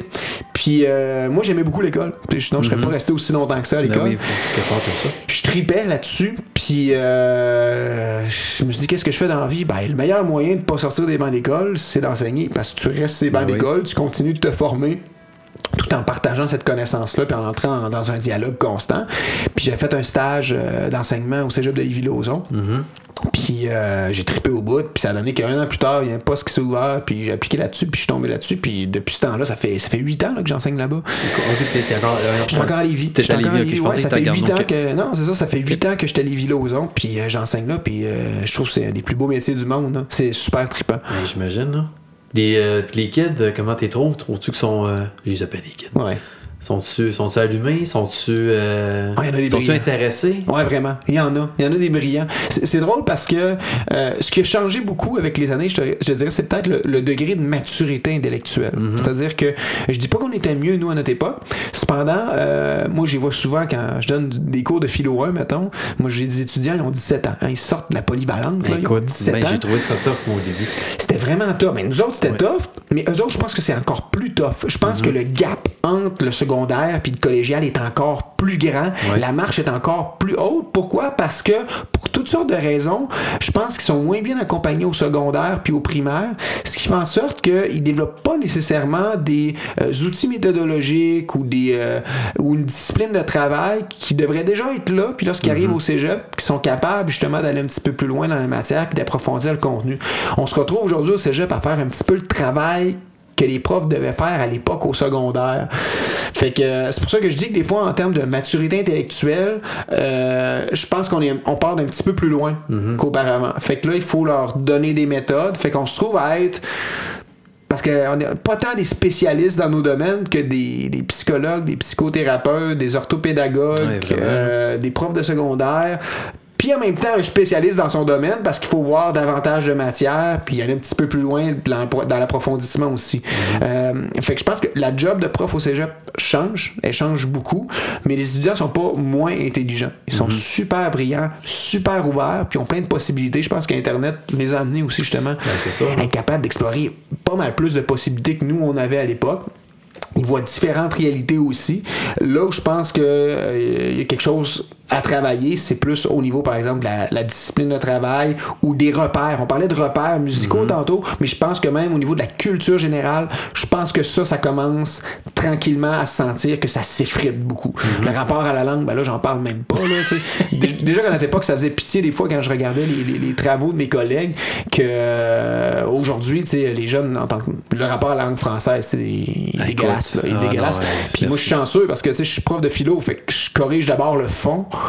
Mais la forme, tu sais, je suis chanceux un petit peu parce que je suis pas obligé de m'attarder strictement sur la Ouais. forme. Mais je pense à mes collègues en littérature qui ont travaillé les deux.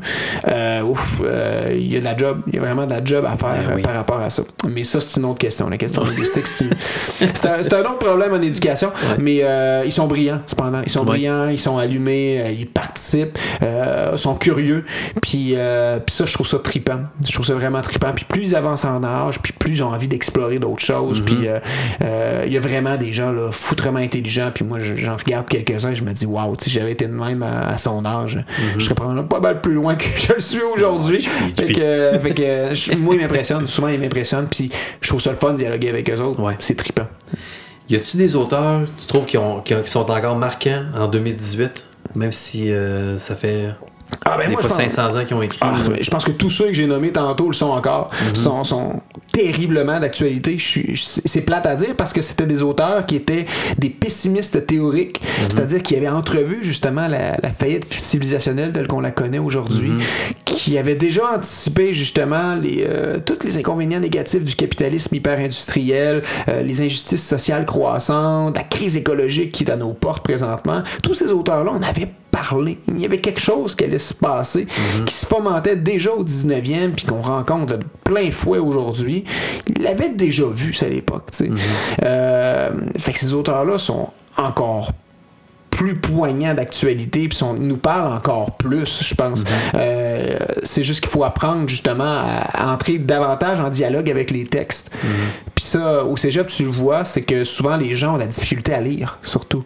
C'est difficile d'entrer en résonance avec un penseur qui a deux siècles de plus que toi dans la vie qui écrivait pas nécessairement de la même manière que toi non plus. Non, c'est ça, Fait entrer en résonance avec son propos, c'est encore plus difficile. Déjà que la philo à base, c'est pas évident. Non, mais c'est ça, c'est une, autre, euh, une autre façon de lire. Là. Mettons, les, les premiers textes de Michel Foucault, je sais pas si tu as déjà Ah oui, lu. absolument. Euh, pas lisable, c'est Ben non, tu lis Surveiller et punir qui était très sur ta table tantôt. Ouais, là. mais là, ça, je trouve qu'il est beaucoup plus cohérent, puis euh, encore là. là. Mais dès que tu t'en vas dans les mots et les choses, Ah non, trucs comme ça, c'est- difficile. Là. Ah non, c'est extrêmement complexe. C'est des textes qui sont hermétiques. Ouais. Mais c'était drôle quand même parce que euh, il y avait, il y avait un, texte, ben, en fait, un- une œuvre littéraire qui était super fondamentale à l'époque, qui s'appelait Madame Bovary, écrit par Flaubert à l'époque. Euh, et ça, c'est un, c'est un texte quand même super important, super magistral, puis c'est un texte qui est considéré comme un classique de la littérature. Fait que c'est pas nécessairement facile à lire en tant que tel, mais ce texte-là était paru dans un journal, comme le journal de Québec aujourd'hui. Les gens lisaient ça dans le journal, puis comme ils lisent aujourd'hui une chronique, une chronique de Lise Ravary ou de Richard Martineau, tu sais, puis les gens lisaient ça, c'était comme comme un immortel disait ça, puis aujourd'hui on considère ça comme une œuvre difficile d'accès, difficile à lire. Euh, fait que ça démontre le niveau de lecture de l'époque versus aujourd'hui, à quel point il y a une marge quand même assez considérable entre les deux. Aujourd'hui, on a de la difficulté à comprendre des textes qui sont écrits dans notre propre langue Ouais, je sais. Puis d'en décortiquer le sens. Ça, c'est fascinant. Moi, c'est ça qui m'a amené en philo. De voir que un texte, par exemple, comme la phénoménologie de l'esprit de Hegel, qui est traduit en français, qui est dans ma langue, puis je le comprends pas.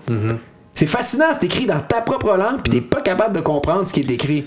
Il y, a- il y a quelque chose. Il doit, il doit avoir une manière de décoder ça. Il y a- Oui. Il y a un trésor caché en arrière. hein. Il y a- il y a une récompense au fil de l'analyse. Puis moi, ça, ça m'a toujours stimulé. Mais je pense que des fois, de restimuler cette curiosité-là chez les gens, c'est pas toujours facile, hein, parce que c'est pas instinctif. hein. Le rapport au texte, il est difficile. Puis, euh, puis je pense que ça, on a retravaillé ça. Puis même de manière plus globale en société. Qu'est-ce que tu fais avec euh, une société de gens qui savent pas lire? Euh, comment tu les amènes justement à décortiquer de l'information de manière critique après ça? Puis oui. comment tu peux après ça leur demander de prendre des décisions collectivement? Ben, c'est ça, exact. Qui- ça devient qui- compliqué. Puis là, les politiciens, c'est là qu'ils arrivent en jeu puis ils disent ben écoutez-nous, nous on sait quoi faire. Exactement, exactement. Fait que là, évidemment, qu'on s'appuie sur la servitude volontaire des masses. Mhm. Puis on se dit, ben, étant donné qu'ils sont pas capables de s'informer, de penser par eux-mêmes, euh, de critiquer ce qu'on met en place, ben, c'est simple, finalement, on va avoir le beau jeu, finalement. Mhm. On a juste à jouer dans le populisme, finalement, puis appliquer les politiques qui nous plaisent, puis qu'au service de notre agenda idéologique. Fait que, euh, on se retrouve dans un pétrin comme on est présentement, qui est Mhm. D'ailleurs pas très, très reluisant. là. Non, justement, c'est, c'est fou. Là, c'est drôle, de, JP, tu me parles de beaucoup d'affaires, puis si je n'avais pas connu cet auteur-là, je pense que je, je, je t'aurais perdu tantôt quand tu me parlais. Là. Mais euh, Chris Hedges, connais-tu ça? Oui, absolument. Bon, lui fait beaucoup de références Ouais. justement au, euh, à la culture grecque, euh, à, à Platon. Oui, tout à fait. Puis il écrit un super beau livre sur le populisme, hein, d'ailleurs, Chris c'est, Hedge. euh, le, lequel livre? Euh, je, je pense que c'est un. Euh, c'est- c'est- en fait, la traduction française, dans le fond, c'est Qu'est-ce que le populisme? Oh, ok, ok. Ça, j'ai C'est la traduction française, c'est un super bel ouvrage. C'était Ok, en collaboration avec un autre auteur dont j'oublie le nom. Ok, il y avait présentement. quelqu'un d'autre. Ouais, exactement. J'ai ces livres individuels. là, Oui, mais, euh, tout à fait, tout à fait. ok. Ben, en fait, c'est un entretien avec Chris Edge. En fait, c'est comme sous la forme d'entrevue, puis Yes. il explique qu'est-ce que c'est que le populisme dans cet ouvrage-là. C'est super intéressant. Je vais même le pogner, mais en tout cas, bref, Ouais. tout ça pour dire que c'est ça, ça. Je trouve ça rafraîchissant de l'écouter parce que, tu sais, justement, il y a beaucoup d'auteurs à qui il fait référence, qu'ils ont vu qu'est-ce qui se passait. Écoute, même euh, dans, dans le temps de- des, des Romains, là, il fait beaucoup de, de références à. Comment il s'appelle? Je sais pas si c'est le bon terme, en, le, bon, le, bon nom en, en français, mais en anglais, c'est Cicero. Ouais, bon. Cicéron, Mm-hmm. bon, c'est ça exactement. Puis c'est fou, là. Je veux dire, il cite, puis c'est exactement ce qui se passe là. Ah, tout là. à fait, tout à fait. fou. Ben, on se rend compte que Platon lui-même, au 5e siècle avant Jésus-Christ, critiquait déjà les dérives de la démocratie. hein. Euh, on a mis à mort Socrate, qui était l'homme Mm-hmm. Yes. le plus juste, euh, le plus respectueux des lois de la cité. Euh, pourquoi? Euh, parce que la populace, la démocratie, c'est le règne de l'opinion. C'est le Mm-hmm. règne de l'opinion vide, c'est euh, le règne de la croyance qui est pas capable de se justifier rationnellement. Euh, c'est le règne de la tyrannie de la majorité aussi. Déjà au 5e siècle, on parlait d'enjeux qui sont encore super actuels. Puis les critiques que formulait Platon à l'égard de la démocratie à l'époque sont encore super valides aujourd'hui. On peut s'interroger là-dessus. Ça n'a pas vraiment changé au final. Euh, bon, évidemment qu'on peut pas ça critiquer le projet politique de Platon, là, son aristocratie phi- euh, philosophique, ça c'est une autre, une autre question. Je pense pas qu'en en mettant des philosophes au pouvoir euh, d'une aristocratie, donc d'une dictature éclairée, je suis pas certain que ce soit nécessairement Non. la solution. Mais euh, pour moi que ces critiques étaient, étaient déjà importantes à l'époque, puis elles sont d'autant plus actuelles aujourd'hui. Mhm. Ah, vraiment, là. JP, c'est quoi ton euh, opinion sur euh, le réchauffement climatique? Ben, je pense qu'on a à prendre des mesures drastiques puis radicales présentement. Euh, il y avait d'ailleurs un article qui était par- paru cette semaine, euh, justement, dans les médias, qui nous disait que la ville de Québec serait bientôt ensevelie, finalement, sous les eaux du Saint-Laurent dans 85 ans s'il y avait un réchauffement climatique de plus de 3 degrés. Fou. Dans les prochaines années, c'est capoté là, quand on y pense. Là. Puis euh, ce qui est triste, surtout, c'est de voir qu'il y a autant de gens qui vivent encore dans le déni.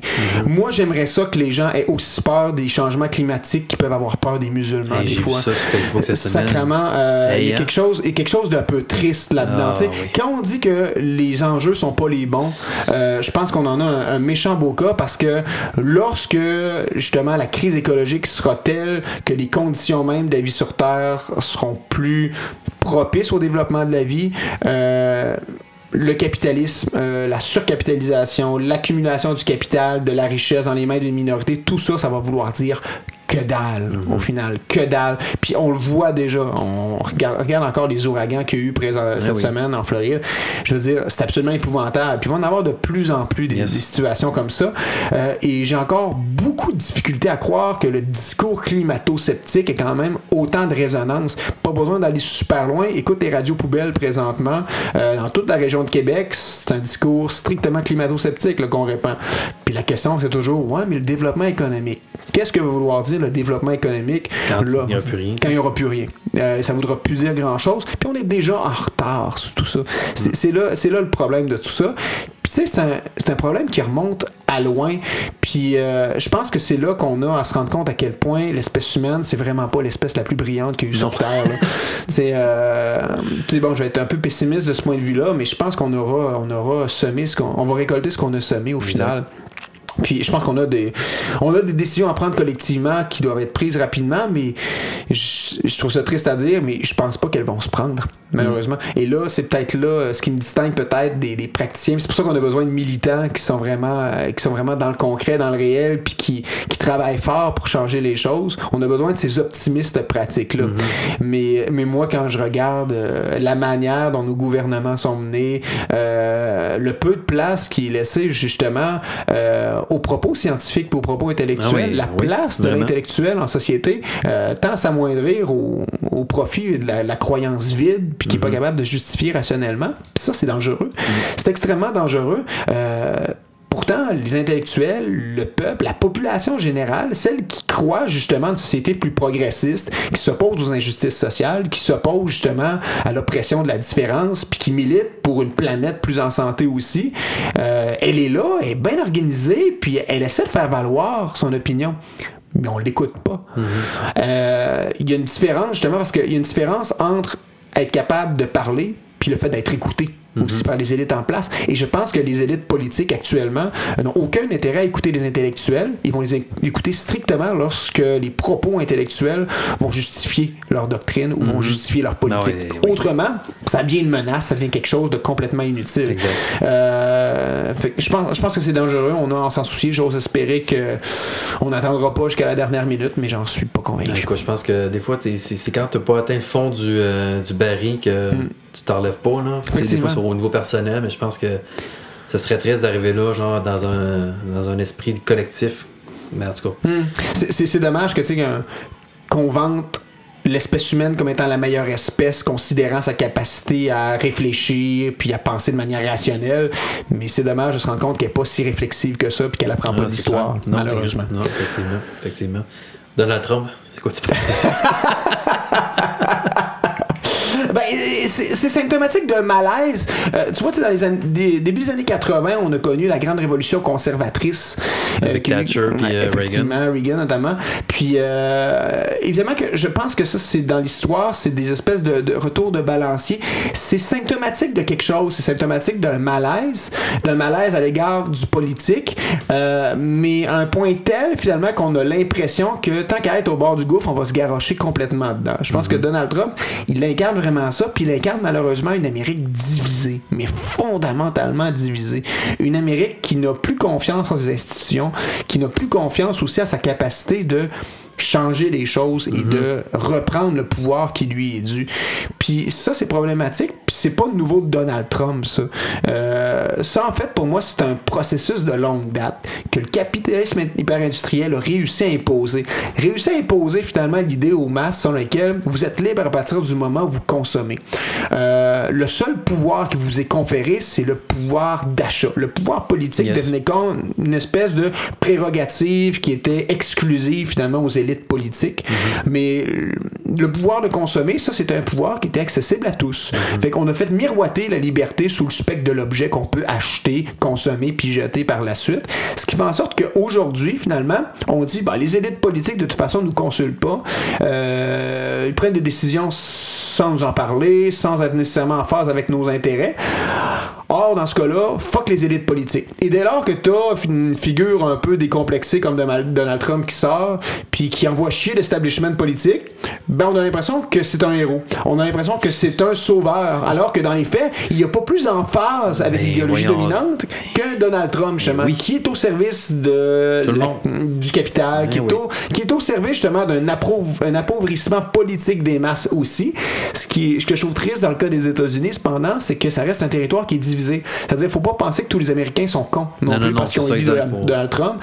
Il y a beaucoup de gens qui sont des progressistes dans l'âme, qui sont des Qui euh, gens éclairés, puis Ouais. qui, ont, qui, qui veulent changer les choses, qui sont sur le terrain, mais ils sont aux prises avec euh, des mécanismes institutionnels, finalement, qui sont pas au service du peuple, Mhm. qui sont pas au service, finalement, des, des, des vrais besoins de la population réelle. Et euh, ça, c'est un, c'est un problème majeur. C'est un problème constitutionnel, c'est un problème institutionnel, puis c'est un problème aussi de la manière de voir le politique. Quand tu vois le politique comme étant simplement le fait d'exercer son vote une fois aux quatre ans, Yes. euh, effectivement, il y a quelque chose de désillusionnant là-dedans. Mais lorsque tu te rends compte que ton pouvoir politique s'exerce aussi autrement, il s'exerce dans la rue par la, la force des choses, par l'action directe, par, euh, euh, par le concret, par la manière dont tu façonnes concrètement le réel, euh, ta perspective change un petit peu. Mais je pense que c'est juste symptomatique d'une d'une large révolution conservatrice qui plane sur nous présentement pour des raisons sociales, économiques puis politiques aussi.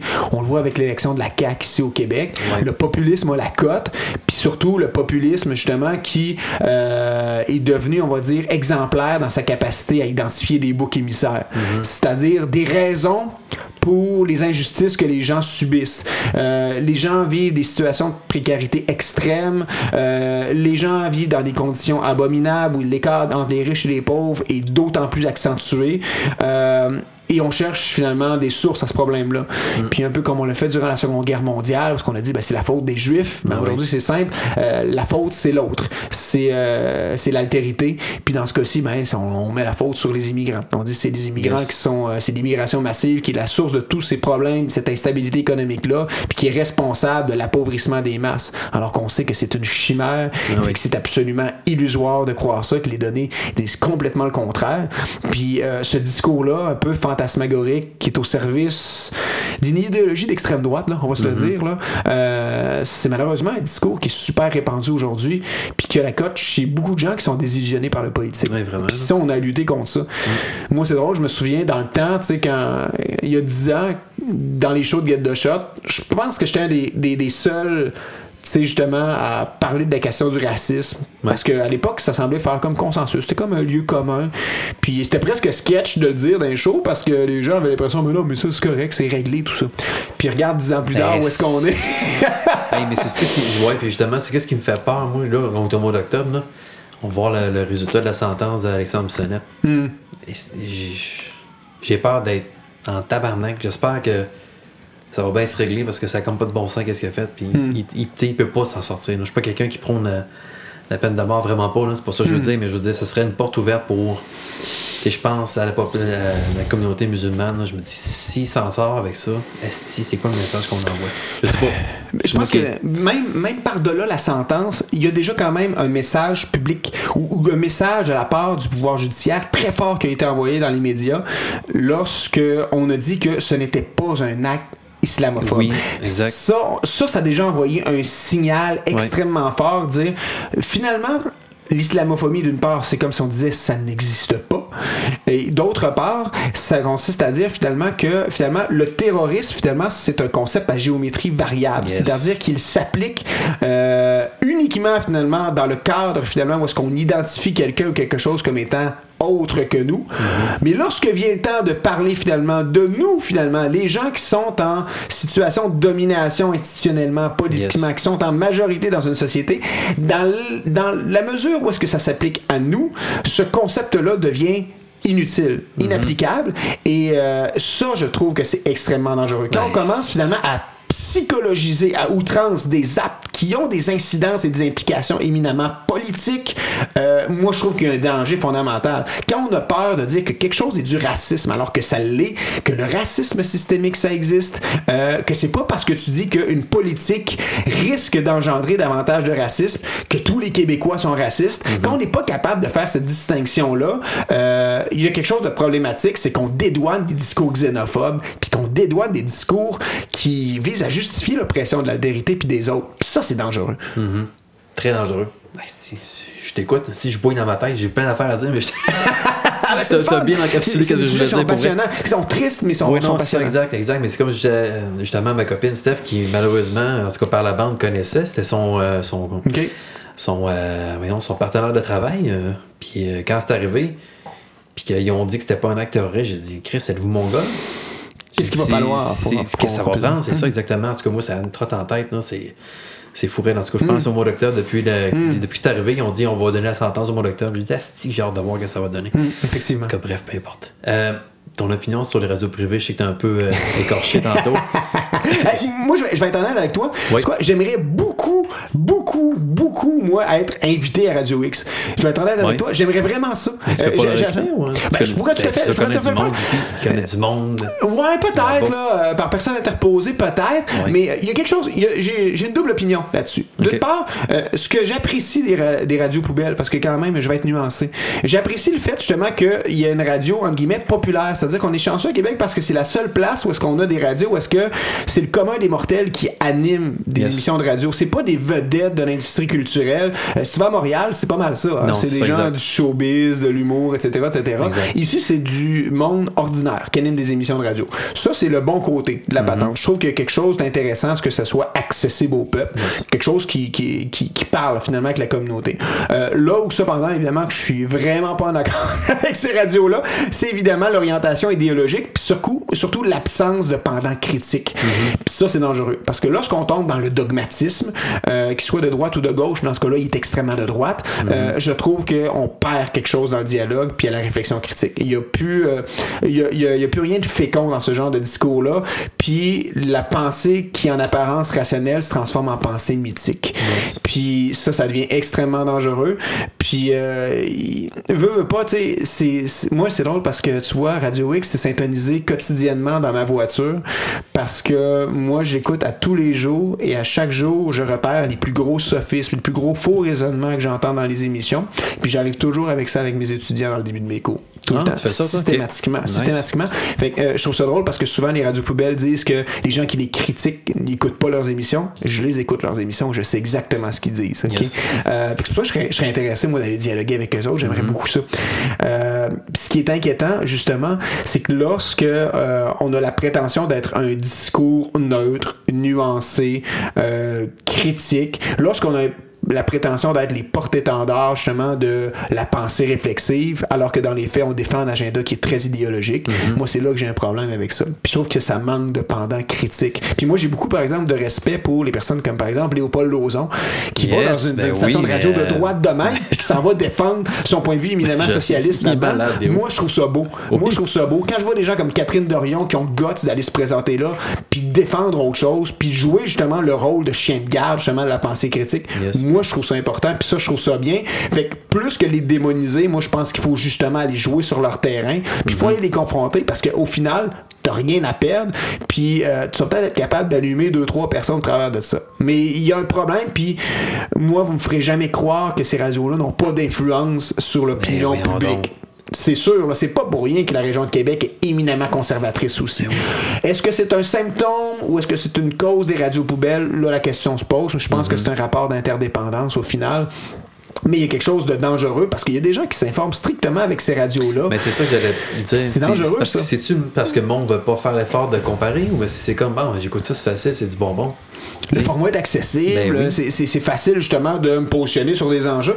Puis il y a un problème, puis pas juste, pas juste par exemple sur les radios privées de Québec, mais euh, en général, c'est dangereux la fameuse idée selon laquelle parce que tu as une opinion, elle vaut nécessairement la peine d'être exprimée publiquement. Mm-hmm. Parce qu'on oublie souvent que les ondes, c'est un privilège de pouvoir parler sur les ondes publiques. Hein? C'est un privilège public. C'est pas un droit. C'est un privilège, ça vient avec un certain régime de responsabilité aussi, je pense. Euh, mais c'est dangereux lorsque tu penses que, parce que tu as une opinion, nécessairement, elle est légitime de t'exprimer, que ce soit sur des réseaux sociaux, que ce soit sur des stations de radio, que ce soit dans les journaux. Euh, regarde le nombre de chroniqueurs complètement débiles qu'il y a au Journal de, de Québec. Là. Les Mathieu Bock-Côté, Richard Martineau, Lise Lavary, euh, qui n'ont de cesse, justement, de diffamer, de faire dans la désinformation quotidiennement au service d'un agenda idéologique qui est putride puis dégueulasse. Je lisais justement Lise Lavary cette semaine euh, qui disait, bon, qui fustigeait les gens qui avaient organisé la manifestation contre le racisme à Montréal. Puis elle disait c'était épouvantable. Il y avait même des gens, finalement, avec le drapeau de l'État islamique là-dedans. Il je lis ça, le drapeau islamique, de quoi qu'elle parle? Puis là, je regarde dans son article, il y avait des drapeaux noirs de l'État islamique. Elle a confondu un drapeau anarchiste avec un drapeau de l'État islamique. Non, mais tu sais, faut-tu Ben, pas faire ses recherches puis vouloir à tout prix justifier sa pensée contrairement rétrograde puis réactionnaire pour ça? Puis ces gens-là ont une tribune puis ils sont payés des gros sous Hey, c'est pour désinformer cher. les gens à ce point-là. Ça, c'est dangereux. Ça, pour moi, c'est de la misère humaine crasse, là, au sens le plus pur du terme. Puis il faut être extrêmement vigilant, puis il faut les critiquer, ces gens-là. faut pas avoir peur de le faire. Mais penses-tu que le fait qu'il faut qu'ils parlent entre, euh, mettons, entre euh, des segments de publicité, là, ça leur permet un peu de. De, de, de moi, je dire ça comme de, de fuir un peu là, comme les, les responsabilités. Tu sais, je veux dire, comme là, là moi, je, à soir, c'est pas payant. Non. Je te donne pas d'argent, Mm. j'en fais pas là. Mais eux autres, ils font un shitload, là, genre, de, de faire leur émission entre des publicités, c'est ça qui paye, pour eux. Mais penses-tu que s'il n'y avait pas de publicité, un, ils seraient là en train de faire de la radio, puis deux, est-ce qu'ils seraient en train de débattre vraiment parce qu'ils disent qu'ils aiment vraiment ça, faire de la radio?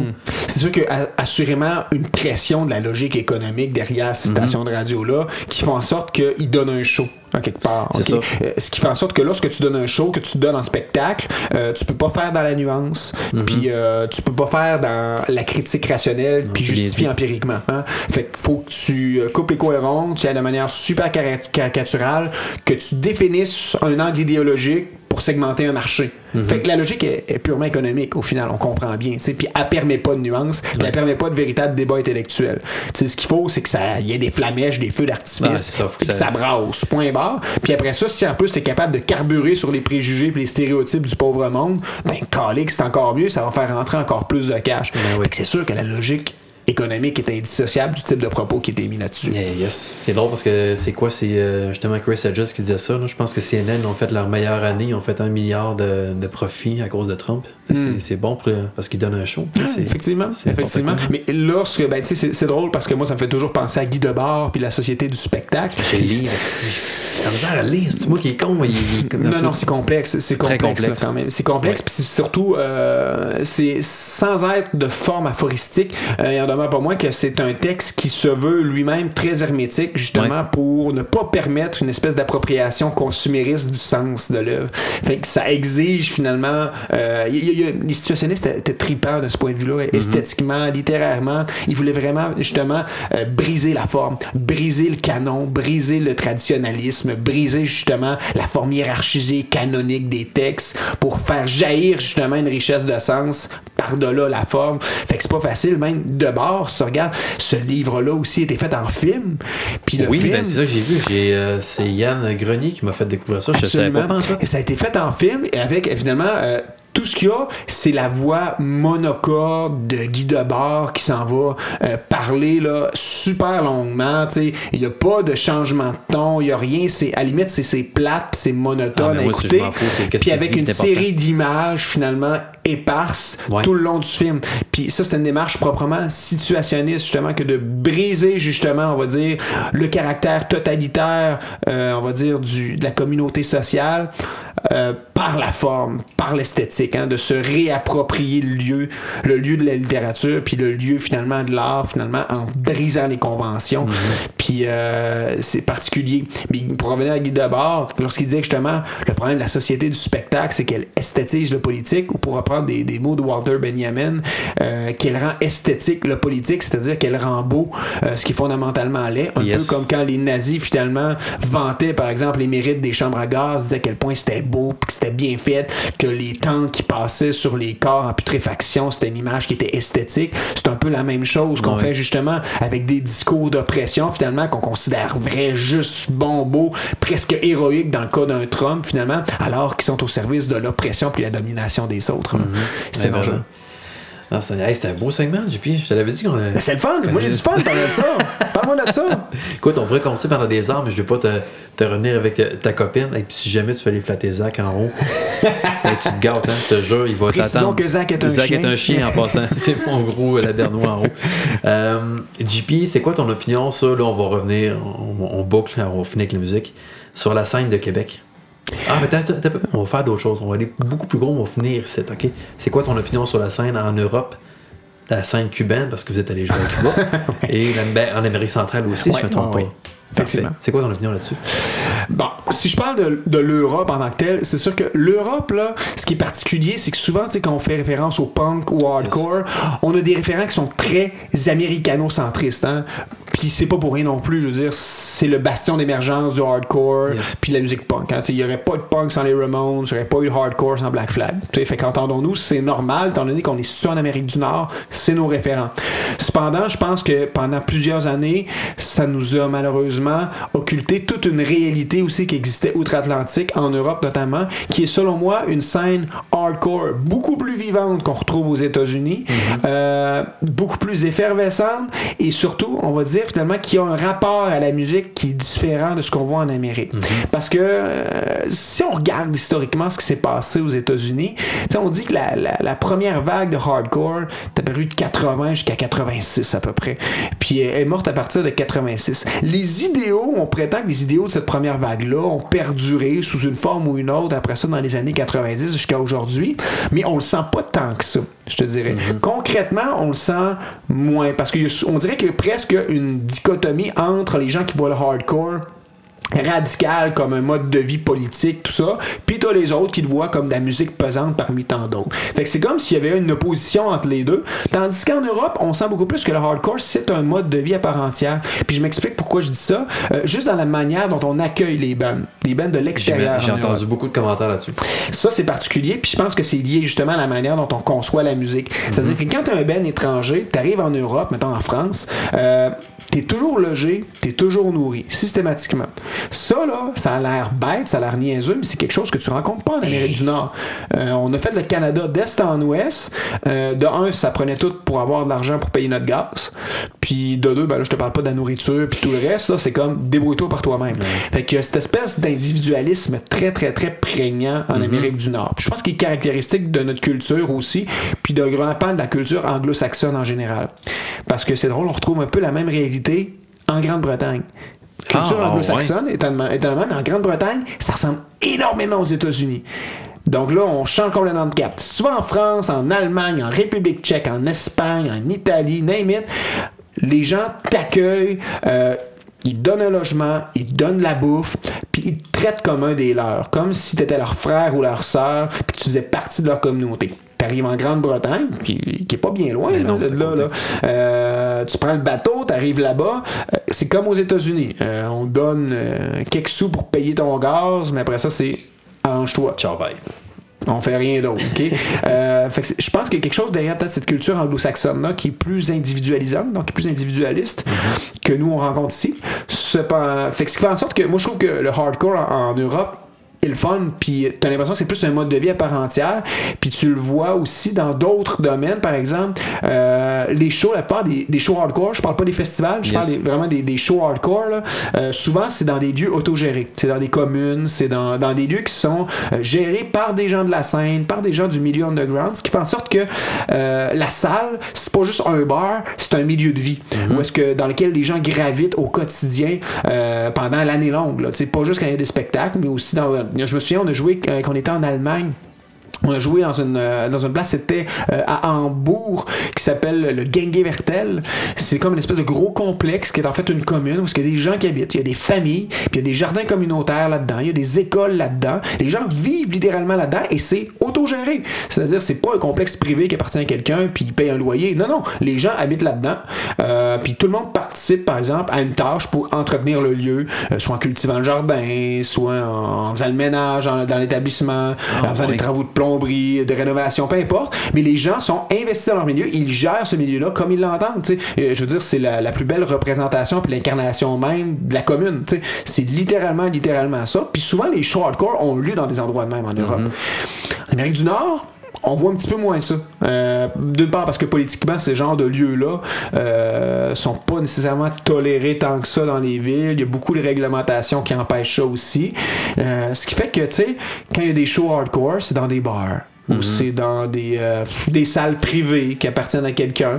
Fait qu'au final, c'est pas un milieu de vie, une salle de spectacle pour eux autres. Euh, c'est juste une place où ce que des bands vont jouer. Fait que je pense que ce caractère très individualiste en Amérique du Nord, c'est ce qui le distingue beaucoup de l'Europe. Mais c'est là où je vais apporter une nuance. Je pense que le Québec commence tranquillement à faire preuve d'exception dans cette Amérique du Nord là parce que je trouve que on est un peu à mi-chemin entre les deux entre ce qui se passe dans le reste de l'Amérique mais aussi entre ce qui se passe aussi en Europe. Je trouve que la manière dont on accueille nos bands ici au Québec elle se rapproche de plus en plus de l'Europe parce qu'il y a de plus en plus de gens qui voient comment ça se passe en Europe. Tu sais mettons moi je pense par exemple à des festivals comme le Déboulot Fest par exemple ok? Déboulot Fest c'est un fest super familial euh, avec des bands hardcore mais où est-ce que on vraiment on prend soin des bands qui viennent là euh, on les abrite on, on les nourrit. On le fait vraiment à l'européenne je trouve.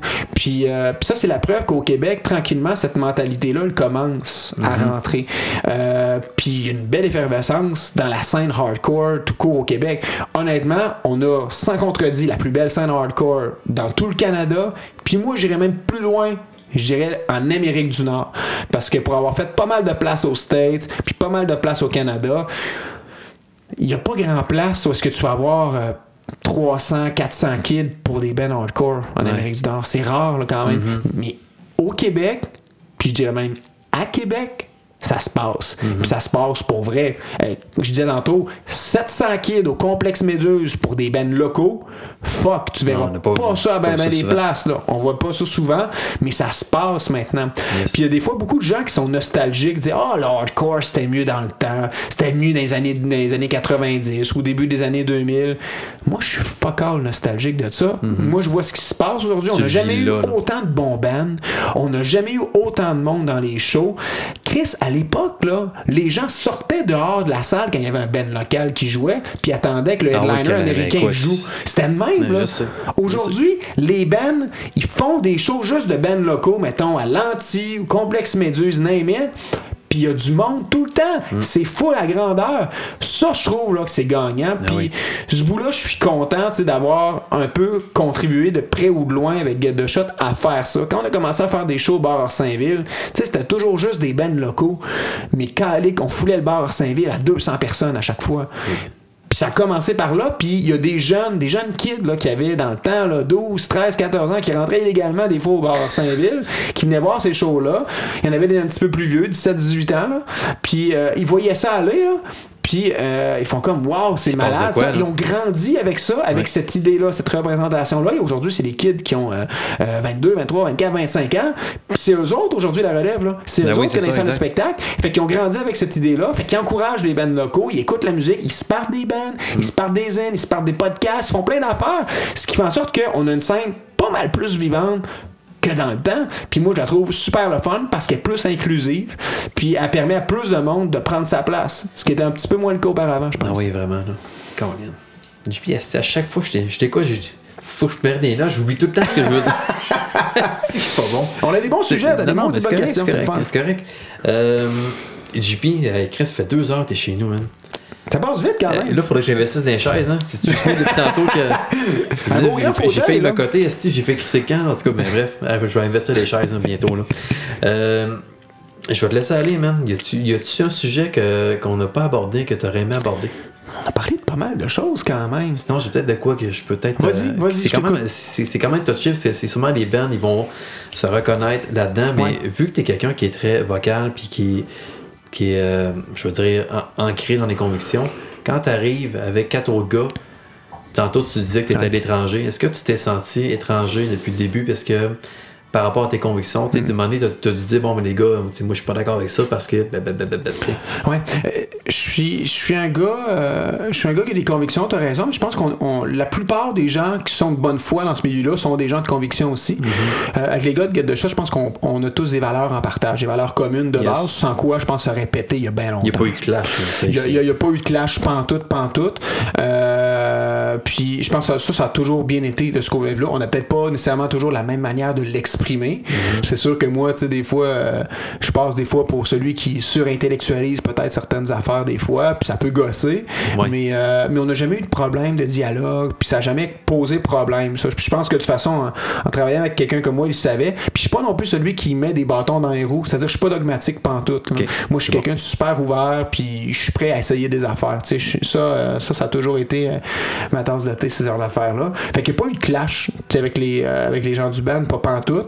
Puis euh, souvent, cependant, là, je trouve que souvent, il y a eu, pas un clash, mais des fois, une, une mauvaise représentation des choses. C'est que justement, c'est que les gens, parce que tu vas prendre la parole, c'est-à-dire que parce que tu vas considérer que, mettons, qu'avoir un micro entre les mains, c'est un privilège, puis que tu dis des choses dans tes chansons, les gens associent nécessairement ça à Ah, c'est un ben politique.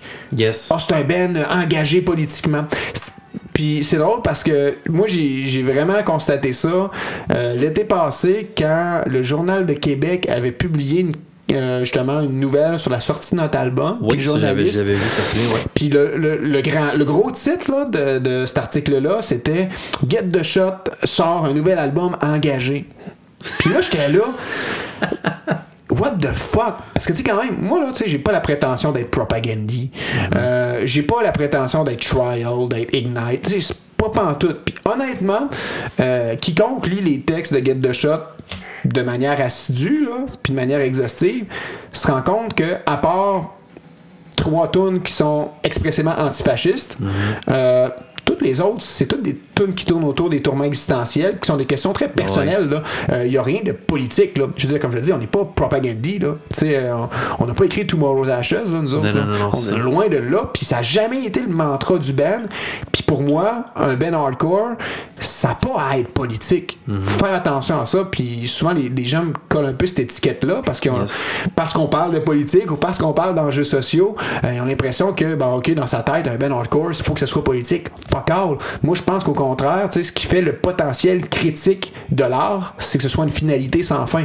Il sert aucune idéologie, mais il est critique à partir du moment où il y a une démarche réflexive en arrière, puis qu'il y a une volonté de changer les choses ou qui est fondamentalement indigné puis révolté. Sur le plan personnel, c'est sur le plan personnel, sur le plan collectif, sur le plan collectif, mais pour moi, c'est la même affaire. Puis jamais, par exemple, je voudrais que ma musique soit juste un instrument doctrinaire puis idéologique. Ça, je trouve que c'est aussi pire pour moi parce qu'il y a des bands, des fois, qui, euh, on peut parler de certains bands qui hardcore metal, pour eux autres, leur musique, c'était juste un prétexte à du militantisme politique. Puis, euh, j'ai même des amis, dans le fond, qui sont des fois dans des bands comme ça. Puis, moi, je suis pas nécessairement d'accord avec cette démarche-là. Je la critique pas. Yes. Mais moi, je suis pas nécessairement là-dedans. Parce que je pense pas que. Pour moi, la musique, c'est pas un instrument au service d'une cause, c'est une fin en soi. Après ça, si elle permet d'élever, de piquer la curiosité intellectuelle, puis de nous amener à réfléchir sur d'autres enjeux parce qu'elle est issue d'une révolte, ben tant mieux. C'est ça le but. Euh, je pense que parce qu'on est étranger, on cherche à prendre notre place dans cette culture-là. C'est parce qu'on se sent tous différents. Euh, fait que c'est important de marquer cette différence-là. Puis c'est à partir de ce moment-là où cette différence-là devient critique, elle devient caustique, puis euh, elle devient intéressante parce qu'elle propulse des idées, puis elle nous amène à réfléchir sur des choses. Mais je pense pas qu'en soi, elle a à défendre une cause politique. Cependant, euh, là où je pense que c'est important, puis c'est pour ça que je le dis depuis 10 ans, c'est que cependant, pour moi, dire que ce milieu-là est toujours contre le racisme, toujours contre le sexisme, contre l'homophobie, contre la xénophobie, euh, pour moi, ça, c'est important, ça. Ben oui. Pourquoi? Parce que c'est la raison même de cette culture-là, qui est d'être un milieu inclusif, puis qui donne le droit à l'existence, à la différence. Donc, ça, je comprendrai toutefois jamais comment quelqu'un peut faire du hardcore euh, sans adhérer à ces principes de base-là. Euh, moi, j'ai toujours un problème fondamental avec des gens euh, qui vont tenir des propos racistes, homophobes, islamophobes, dans un milieu underground, alors que la raison même de ce milieu-là, c'est de permettre à les gens qui vivent l'oppression euh, sur une base régulière puis quotidienne de trouver leur place Yes. puis de récupérer leur droit de parole. Tantôt, on faisait la différence, puis même quand on parlait de Chris Edges, qu'il y a une différence entre parler et être écouté, hein? Euh, d'avoir finalement la capacité de parler, mais pas avoir de droit de parole dans l'espace public. Cette scène-là existe précisément parce qu'elle veut donner le droit à l'existence, le droit de parole à ces gens qui toute leur vie ont été opprimés ou se sont sentis distincts du reste de la société qui les abritait. C'est pour ça qu'on appelle ça une contre-culture, justement. Fait que pour moi, ça fait aucun sens que quelqu'un puisse avoir des propos qui sont opprimants, réactionnaires dans ce milieu-là. Puis ça devrait juste être un lieu commun. Pour moi, c'est pas une Non, posture politique, c'est un non. lieu commun. Exact. Je veux dire, sinon, qu'est-ce que tu fais dans ce petit milieu-là? Pourquoi tu es là? Puis je pense que c'est juste important des fois de se le rappeler parce que, étant donné que cette musique-là, tu sais, elle se répand de plus en plus, il y a plus de monde qui en écoute, c'est moins rendu quelque chose comme de sectaire, là. Mm-hmm. De plus en grâce à Internet, ça s'est démocratisé beaucoup, mais ça fait en sorte que beaucoup de monde aussi qui écoute ça, puis des fois qui arrivent dans ce milieu-là, puis qui reproduisent exactement la barbarie qu'il y a à l'extérieur de ces shows-là. Yes. Et c'est là que ça devient un problème. Puis c'est là où est-ce qu'il y a un travail pédagogique, un travail d'éducation, puis qu'on a à se rappeler pourquoi puis contre quoi on se bat. Puis c'est pour ça que moi, depuis 10 ans, je le répète tout le temps, même si ça a l'air sketch, même si ça a l'air cliché, même si ça a l'air d'un lieu commun, pour moi, c'est fondamental de le réitérer pareil. S'il y en a qui veulent, qui veulent appeler ça un, un statement ou une posture politique, soit, je vis très bien avec ça, mais ça fait pas de mon ben un ben engagés politiquement comme peuvent l'être par exemple un propagandie comme on parlait tantôt. Pour moi, c'est tout à fait différent. Je pense pas que le hardcore à être politique en soi. Cependant, il doit savoir pourquoi il existe puis contre quoi il se bat. Yes. Vraiment. Ben, écoute, JP, on est, euh, on est vendredi soir. C'était le fun, c'est un beau vendredi soir. Oui, puis euh, il faut que tu passes du, plan, du temps que ta, ta, ta douce copine. hein? c'est précieux et de- très de- important oui. ça aussi. Vive Fait- la vie réelle. Oui. Ça se passe aussi. important. JP, je te remercie énormément. C'était vraiment C'est le pas que je veux te crisser à la porte, c'est pas ça. Ben non, le écoute, fun. c'est- c'est- ça m'a donné deux heures de temps. Faut pas que ça dure quatre heures. là. Non, mais, le format était, était vraiment tripant. T'avais des belles questions, puis je trouve ça super intéressant. J'espère qu'on va avoir la chance d'en jaser. Ben écoute, c'est sûr que oui. J'espère que je vais continuer mon émission. euh, À un moment donné, euh, je m'écœurerai pas de faire ça. Tu me donnes pas le goût d'arrêter. Je te remercie ça. beaucoup. Merci beaucoup. Puis écoute, on, euh, on se recroise euh, dans pas trop long. Sans faute. Et merci beaucoup, man. Merci à toi. Salut.